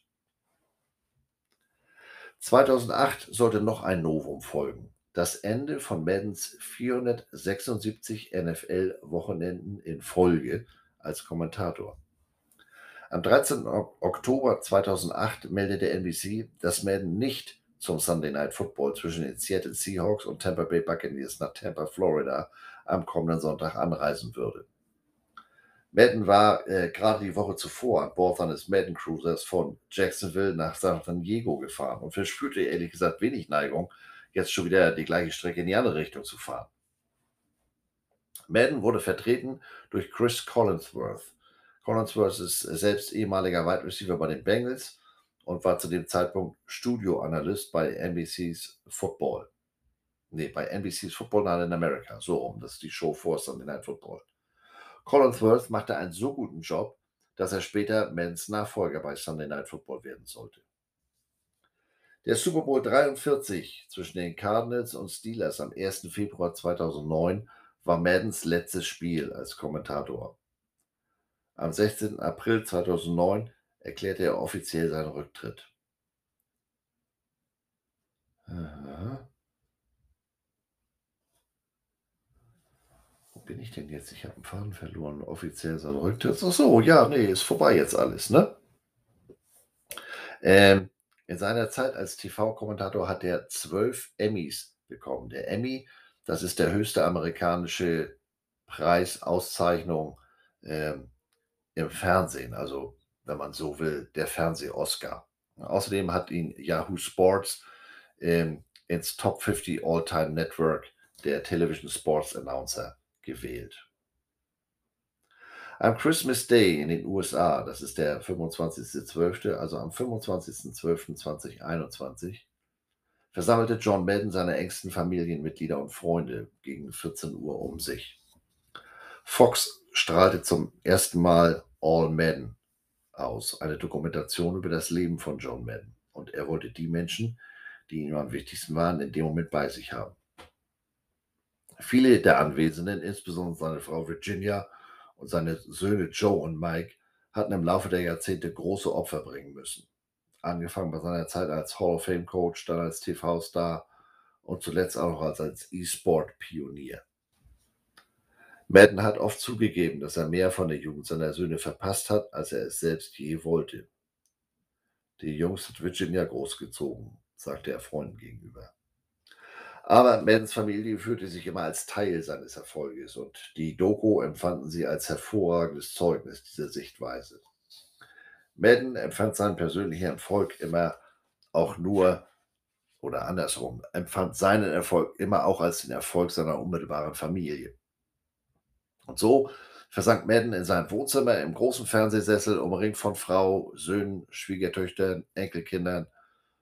Und zu dem Zeitpunkt wusste noch keiner, dass es das letzte Mal sein würde, dass sie in dieser Runde zusammenkommen sollten. Die nächsten 90 Minuten war auch etwas ganz Besonderes. 90 Minuten lang wird gekonnt dargestellt, wie aus dem an einer Verletzung gescheiterten Football-Profi eine Coaching-Legende wird, der die Football-Welt mit seinem Rücktritt nach nur zehn Jahren regelrecht schockte. Und dann schockte er sozusagen die Welt erneut, als er eine nie dagewesene Karriere als TV-Kommentator und Videogame Ikone folgen ließ. Es war, als wenn die Zeit im Hause Madden stillstand. So perfekt erschien allen Beteiligten das, äh, was sie dort im Fernsehen sahen. Der Großteil der Doku wurde im Juli gedreht. Madden sitzt dabei in seinem Heim-TV-Studio vor der großen Videowand, auf der Familie und Wegbegleiter zu Wort kommen. Die Familie sah also Madden, wie er sich selbst zum ersten Mal in dieser fertigen Doku zusah. Und auf dem Fernsehschirm zeigte Madden schon ein, ein breites, zufriedenes Grinsen. Aber das Grinsen von Madden vor seinem Fernseher in seinem Wohnzimmer, das war in dem Moment noch viel größer. Nach dem Ende der Ausstrahlung fragte Madden jeden Einzelnen der Runde, inklusive seiner Enkelkinder, was sie von der Doku hielten.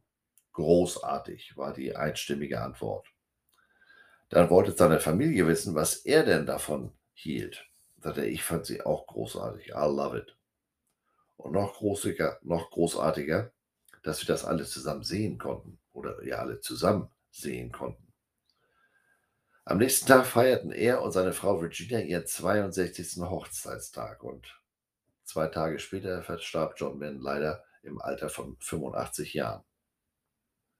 Familie und Freunde verbrachten die folgenden 48 Stunden mit vielen Tränen. Aber Erinnerung an den Christmas Day und die gemeinsame Dokumentation war auch etwas Freude dabei, denn wie bei eigentlich jedem Moment in seinem Leben hatte Madden wieder einmal den perfekten Moment gewählt und so auch für seinen Abschied.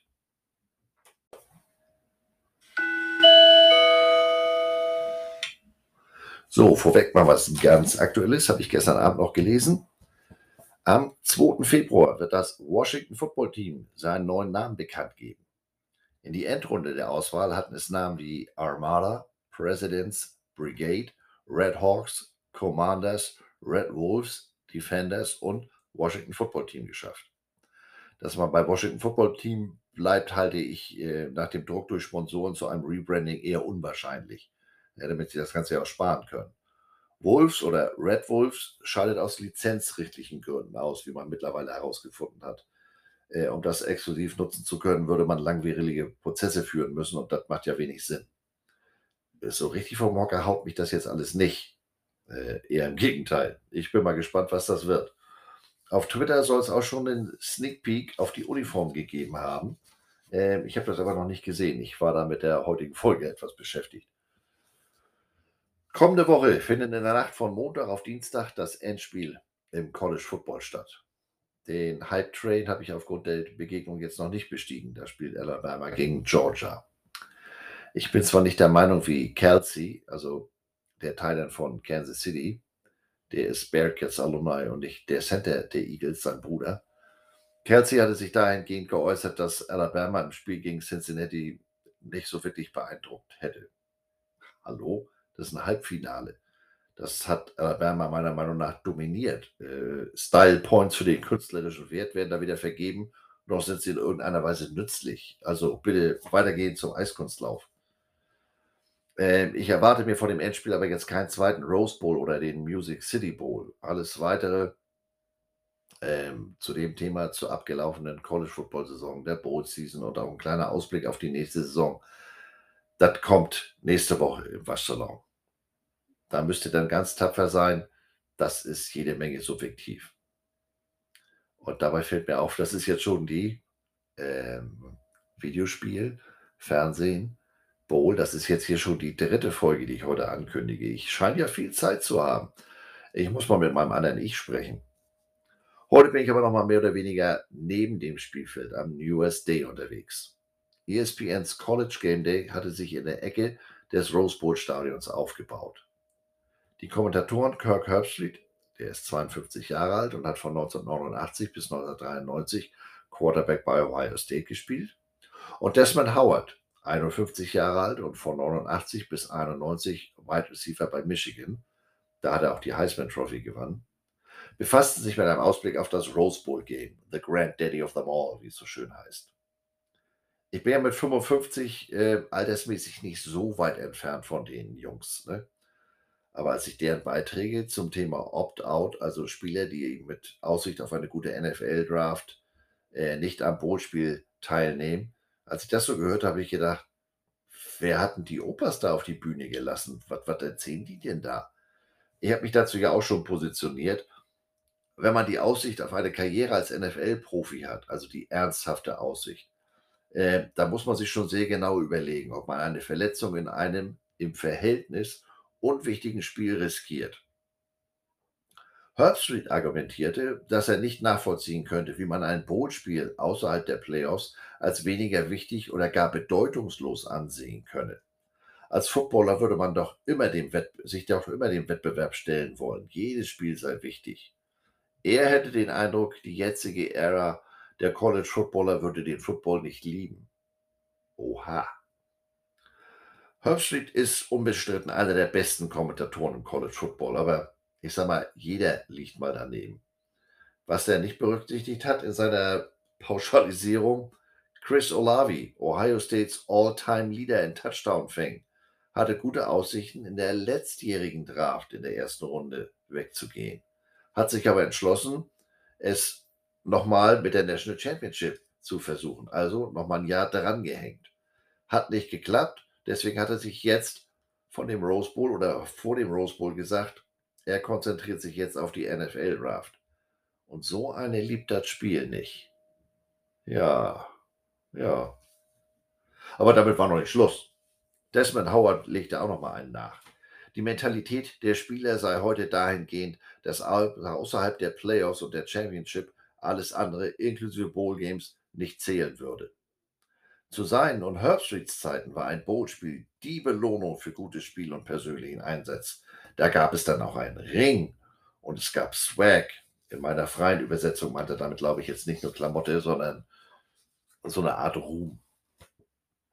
Äh, Die heutigen Kids würde das alles nicht mehr kümmern. Da hätte sich ein Anspruchsdenken entwickelt, äh, nach dem Motto: „Wenn wir nicht die sind, die ganz vorne dabei sind, ist das andere mehr oder weniger egal.“ Das hätte im Vergleich keinen Wert.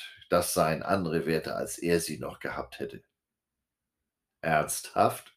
Und ernsthaft mit 13 Fragezeichen. Wilde 13, Jim Knopf, ihr weißt, was ich meine. Ruhig bleiben, tief durchatmen. Meine Lieblingsabteilung. Früher war alles besser. Fensterkit, Steckenrübersatz, wir hatten ja nichts. Fernseher bepöbeln brachte in dem Moment nichts. Der Pfeifenwechsel mich ja sowieso nicht.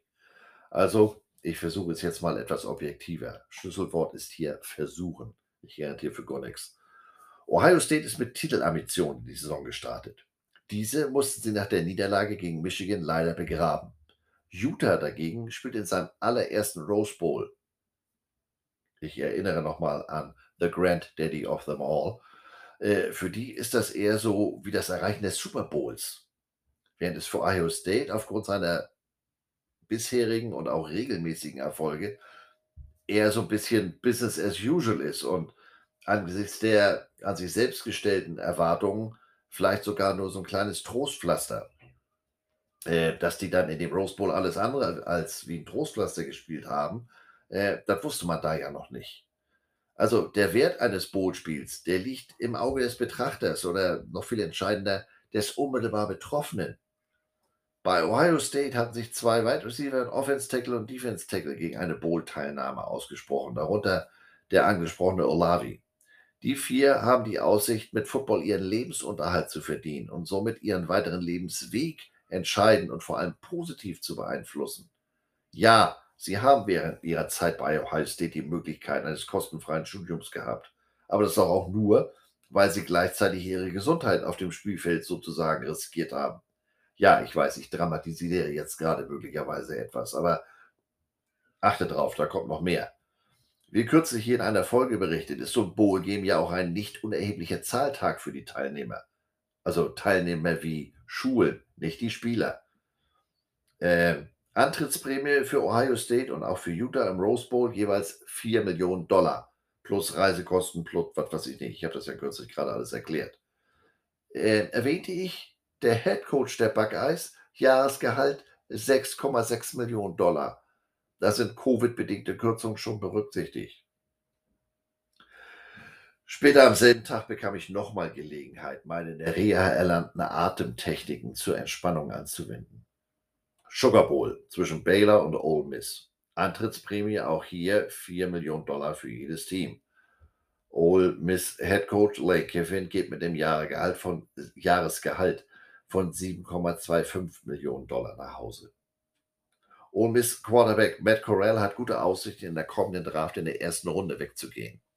Corral musste während der Saison schon mal verletzungsbedingt pausieren. Als Dual Threat Quarterback, also jemand, der neben seinen Qualitäten als Passer auch gerne mal selbst erfolgreich die Beine in die Hand nimmt, ist das Fahrgestell also noch wichtiger als für uns alle anderen zwei Beine. Aber Corell hat auch eine ganz besondere Beziehung zu seinem Head Coach und vor allem zu seinem Team. Deshalb hat er sich dazu entschieden, im Bootspiel anzutreten. Noch einmal mit seinen Teamkameraden abliefern. Und dann verletzt er sich im ersten Quarter. Der kommt an Krücken zurück an die Sideline. Und dann meinte sich Blitzbirne Joe Tessitore, auch von ESPN, äh, äußern zu müssen. Es hätte ja aufgrund von NIL, dem Transferportal und dem Bowl-Opt-outs viele Diskussionen über den sich verändernden College Football gegeben. Matt Corral wäre aber alles, was man dazu wissen müsse. Corral hätte den richtigen Weg eingeschlagen. Seine Einstellung ist der richtige Weg. Ja, ich sag mal, gute Fahrt. Äh, ich sehe eine großartige Zukunft in der Dorfkneipe von Wackerballig. Da kannst du dann zukünftig Geschichten von früher, wo alles besser war, zum Besten geben. Leipzig, Ein- und Leipzig, Unterwasserkrieg ohne Luft und so, hatten wir ja länger nicht. Oder anders ausgedrückt, Testatori soll aber besser zukünftig College-Football-Begegnungen aus dem vorletzten Jahrhundert in irgendeinem fensterlosen Kellerloch nachvertonen. Geht's noch? Eine geeignete Stimme hast du ja ohne Zweifel, aber das aktuelle Zeitgeschehen, das hast du nicht so wirklich auf der Schirm, ne? Erste Röntgenaufnahmen im Stadion hatten dann meines Wissens ergeben, dass da keine Brüche sind, aber das hat ja noch nichts zu sagen. Also, Ähm, das kann ja auch ganz anders ausgehen. Googelt mal Mackenzie Milton. Der hätte als College Quarterback fast sein Bein verloren. Sweep über rechts wird von zweimal getackelt, bleibt im Rasen hängen. Tschüss. Also ganz normale Situation. Oder Pitts Quarterback Kenny Pickett, der hat auch sehr gute Chancen in der NFL Draft, hat sich auch gegen eine Bowl-Teilnahme ausgesprochen. Sein Backup, Nick Petty, läuft im ersten Quarter gegen Michigan selbst über links, erzielt per Superman-Hechtsprung den Touchdown. Und dann war es das auch. Ende der Vorstellung. Schlüsselbeinbruch. Ein Schlüsselbein für einen Quarterback suboptimal. Ne? Schlüsselbein habe ich mal auch mal auf dem Footballfeld gebrochen. Damit habe ich 30 Jahre später noch Spaß. Aber im Verhältnis brauche ich den Arm auch nur zum Nasebohren, nicht zum Bälle werfen und will damit meinen Lebensunterhalt verdienen. Also, das wird doch mal Zeit, dass diese Herrschaften einen Realitätscheck äh, äh, machen, dass die mal sehen, was da draußen los ist. Rose Bowl 2021, 2022, das ist was anderes als noch 1995. Das liegt ja auch an dem System im College Football, das sich seitdem mehrfach verändert hat. ESPN selbst predigt doch nichts anderes als die übergroße Bedeutung der Playoffs. So kann man argumentieren, dass die Entscheidung, wie und wo, nein nicht wo, wie berichtet wird, nicht von Herbstreit oder Howard getroffen werden oder wurden. Da mischen Marketingabteilung, ESPN-Bosse und was weiß ich nicht noch wer mit. Aber man kann doch nicht einerseits nur durch die Playoff-Brille gucken und gleichzeitig die Akteure dafür verdammen, dass sie es ihnen gleich tun. Und wo wir schon mal dabei sind, was ist denn mit den Coaches, die vor dem Bowl-Spiel wechseln? Ein, ein Kelly, der Notre Dame Richtung LSU verlassen hat, als Notre Dame zumindest technisch noch eine Chance auf die Playoffs hatte. Oder Lincoln Riley, der Oklahoma für USC quasi über Nacht verlassen hat.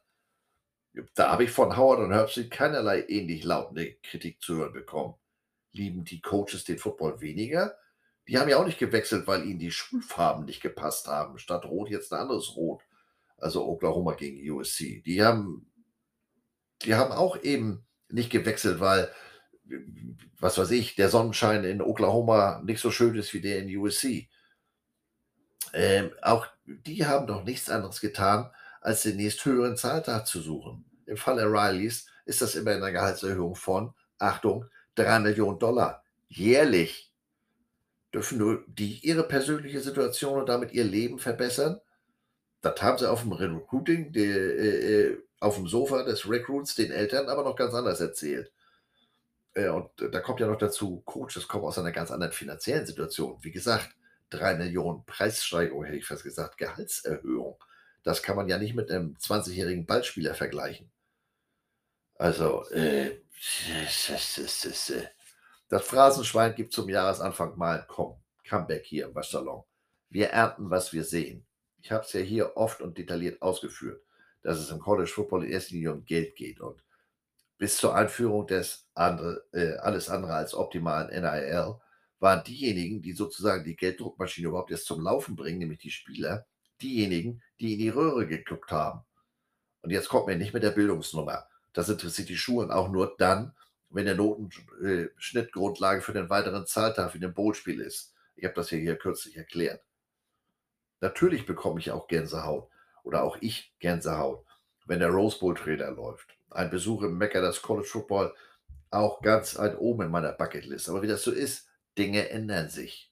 Und so hat sich die Welt des College Sport nachhaltig verändert. Und man muss jetzt ganz tapfer sein, sie wird sich auch weiterhin verändern. Und die Verantwortlichen, äh, die haben die Veränderung ja teilweise selbst initiiert. Das Zauberwort heute heißt Playoffs. Ein Highschool-Prospect wird sich bei der Wahl seines Colleges, entsprechendes Talent vorausgesetzt, auch daran orientieren, wo er die besten Aussichten auf das Erreichen eben dieser Playoffs hat. Eine weitere Änderung ist die Einführung von NRIL, auch wenn die NCAA da eher weniger die treibende Kraft war, ganz im Gegenteil. Aber der eigentliche Payday ist doch nach wie vor das Erreichen einer Profikarriere in der NFL. Das schaffen statistisch gesehen aber weniger als 2% der rund 74.000 Spieler auf dem Level Division One.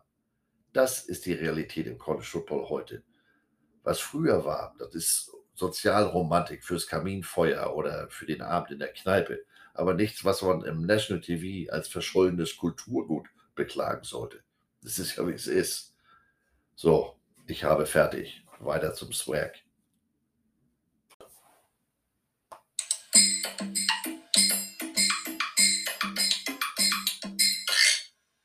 Der Abteilung Swag geht es heute mal ganz klassisch um Klamotte.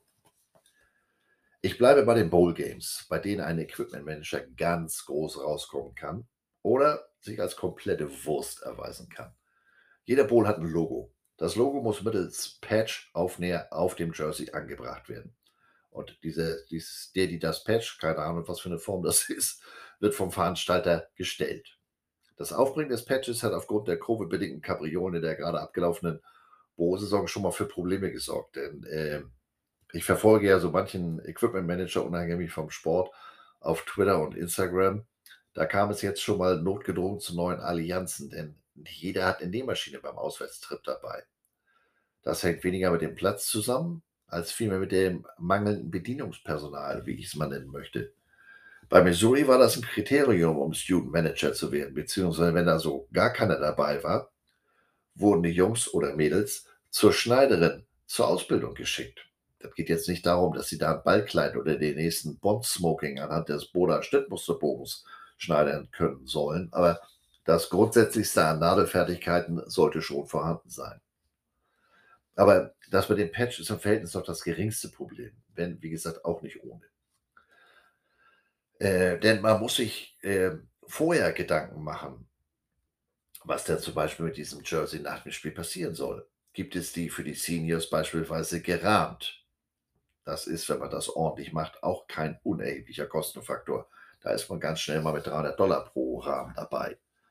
Ähm, oder dürfen die Spieler die Bowl-Jerseys grundsätzlich behalten, egal äh, äh, ob jetzt Senior oder darunter. Dazu muss man natürlich entsprechende Jerseys in Anführungsstrichen überhaben, denn so ein neuer Jersey-Satz, der kommt nicht äh, mal eben über Nacht mit Amazon Prime. Äh, und zum anderen, these things cost money. Da sind ja ein paar Dollar fällig für einen neuen Satz Trikots. Grundsätzlich muss sich ein Equipment Manager zu einem Bootspiel Gedanken machen, lange bevor überhaupt feststeht, ob man ein Bootspiel erreicht. Beispiel aus eigener Erfahrung ist, wer hätte es gedacht, natürlich wieder Missouri. Da müssen die Klamottenbestellungen für die kommende Saison im Oktober, November des Vorjahres abgegeben werden. Ich habe das ja schon mal erzählt. Da kommt der zuständige Nike-Außendienstler mit dem Musterkoffer in mehr oder weniger neutraler Ausführung vorbei. Hat schon Grund, warum auf diesen Mustern inzwischen nur noch Nike State für ein Beschriftungsmuster steht. Es gibt tatsächlich Programme, die haben den Mitarbeiter nur sehr widerwillig präsentieren lassen, bis er sich äh, zusätzlich bei Nike beschwert, wenn da als Beispiel der Erzrival auf den Klamotten steht. Wohlgemerkt, bei Mustern. Die spinnen doch die Büffel. Also die jeweilige Ausführung in Teamfarbe samt Logoplatzierung und so weiter, das gibt es dann nur in Form von Grafiken für jede einzelne Sportart. Denn ich sag mal, die Volleyballerinnen brauchen einen anderen Trainingsanzug als die Footballer. Ähm, da werden dann entsprechende Handouts vorbereitet mit Bestellnummern und so weiter. Und neben dem üblichen Teamgear bestellt zu dem Zeitpunkt ein guter Equipment Manager auch etwas über den Durst hinaus. Nämlich Klamotte, die man beispielsweise bei einem möglichen Bowl-Game ausgeben kann oder als Goodies für unter der Saison. Ein guter Sieg oder wir haben eine Pechsträhne, ich muss die mal moralisch ein bisschen aufbauen. Da ist es immer gut, wenn man ein bisschen, bisschen was an extra hat. Ich habe das mal bei Mizzou erleben dürfen. Da ist Don, der Equipment Manager, mit mir aus Land gefahren. Ja, kein Scherz. Der hatte da wirklich ein externes Lager fernab der Uni. Da lagerte er solche Sachen, die vorher möglichst keiner sehen sollte. Und ich musste das, was ich da bekam, die in Anführungsstrichen Muster, gleich in meiner Tasche verschwinden lassen und durfte die auch erst wieder in Deutschland aufmachen.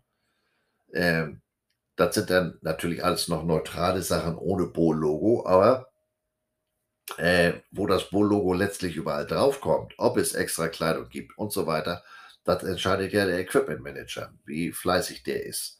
Gut, also finanzielle Möglichkeiten und das, was einem der Bohl-Ausrichter da zur Verfügung stellt, sind natürlich auch ein Faktor.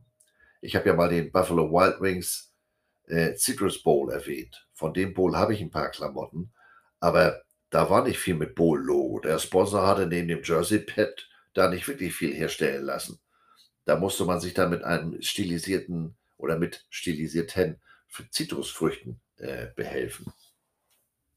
Worauf ich aber eigentlich hinaus will, der ultimative Bootsweg 2021-22 den haben die Utah Utes abgeliefert. Die haben sich ihr alternatives Logo, zwei ineinander verschlungene U's, University of Utah, genommen und das mit einer zusätzlichen liegenden Rose versehen. Also sozusagen ein eigenes Utah Rose Bowl Logo. Und wenn man sich schon die Mühe für ein solches Logo macht, will man es natürlich auch nutzen. Und da hat Cody Heidbreder, das ist der Equipment Manager der Utes, mal im Jana Jones-Stil das Gaspedal fixiert und ab ging die wilde Fahrt. Das Logo tauchte auf den Helm auf, dazu jede Menge Gear wie Polohemden, verschiedene Sweatshirts in unterschiedlichen Farben, T-Shirts äh, und was mir sonst noch so nicht einfällt. Da hat Under Armour als Ausrüster sicherlich auch nochmal unterstützt, denn so eine Vielfalt äh, ist äh, auch für ein Bootspiel meines Wissens doch schon sehr ungewöhnlich. Aber es war eben auch der allererste Rose Bowl für Utah, da kann man es dann auch gleich richtig machen. Und wenn es dann noch so ein großartiges Spiel wird, dann ist ja eigentlich alles perfekt. Naja, war natürlich nicht perfekt, denn sie haben am Ende nicht gewonnen. Aber auch da muss ich meinen Hut ziehen, was die Nummer 7, 11 und 18 von Ohio State da abgeliefert haben. Das war mal alleroberstes Regal. Und ihr wisst ja, ich bin wirklich kein Freund von Ohio State. Wer an dieser Stelle etwas zu Antonio Brown und seiner Bewerbung als Cheerleader der Jets erwartet hat, den muss ich enttäuschen. Bei dem Gezappel, was der Typ seit Jahren veranstaltet, verstehe ich schon lange nicht mehr, warum man jemanden, dessen einzig produktiver Beitrag im Leben geschicktes Bällefangen ist, ständig neue Chancen einräumt. Ja, ich übertreibe hier, gegebenenfalls sogar maßlos. Aber all das Gesabbel, dass er Hilfe bräuchte, das hat auch keinen wirklich interessiert. Dagegen wurde noch 0, gar nichts unternommen. Gerade die, die ihm neue, immer neue Chancen gewähren, sollten sich vielleicht mal fragen, ob ihm damit wirklich geholfen wurde und nicht vielmehr das Signal gesendet wurde, passt schon alles, Diggi. Das gilt auch für Zügenpeter oder Bruce Arians, äh, I could give a shit what they think. Ja, Diggi, das hat dir ja mal richtig gut geholfen, ne? Also, aber selbst die NFL macht ja bei dem Eiertanz mit. Stichwort gefälschtes Impfzertifikat, Impfzertifikat ganze drei Wochen Sperre. Da wird das Tragen vermeintlich falscher Schuhe ja teilweise härter bestraft. Also, wer sich in dem ultimativen Teamsport so ultimativ äh, narzisstisch verhält, da ist es meiner Meinung nach müßig, sich weiter mit dem Thema zu beschäftigen. Next. So, äh, ich gucke mal auf den Tacho. Das war heute ganz schön lange. Ich bin mittlerweile auf Seite 24 von meinem Skript. Das soll es dann jetzt auch gewesen sein. Ähm, was wollte ich noch nicht sagen? Äh, wie immer gilt, ich freue mich natürlich über euer Feedback auf Twitter, Instagram, Facebook, Mail. Aber da wart ihr die vergangenen Tage ja super und erfreulich äh, aktiv. Als ich das jetzt hier äh, äh zu Ende geschrieben habe, war das Viertel nach eins. Und angesichts der Länge, ähm, das ist ja nur hier schon viertel lang geworden, werde ich jetzt nicht auch noch Musik hinzufügen. Das kann ja keiner hören. Das sind ja dann drei Stunden oder sowas. Ähm, deshalb jetzt nochmal schnell Kopf rechnen. Drei Packen minus zwei Packen ist ein Packen. Flachwitz als Rausschmeißer. Bis nächste Woche hier im Waschsalon. Moin.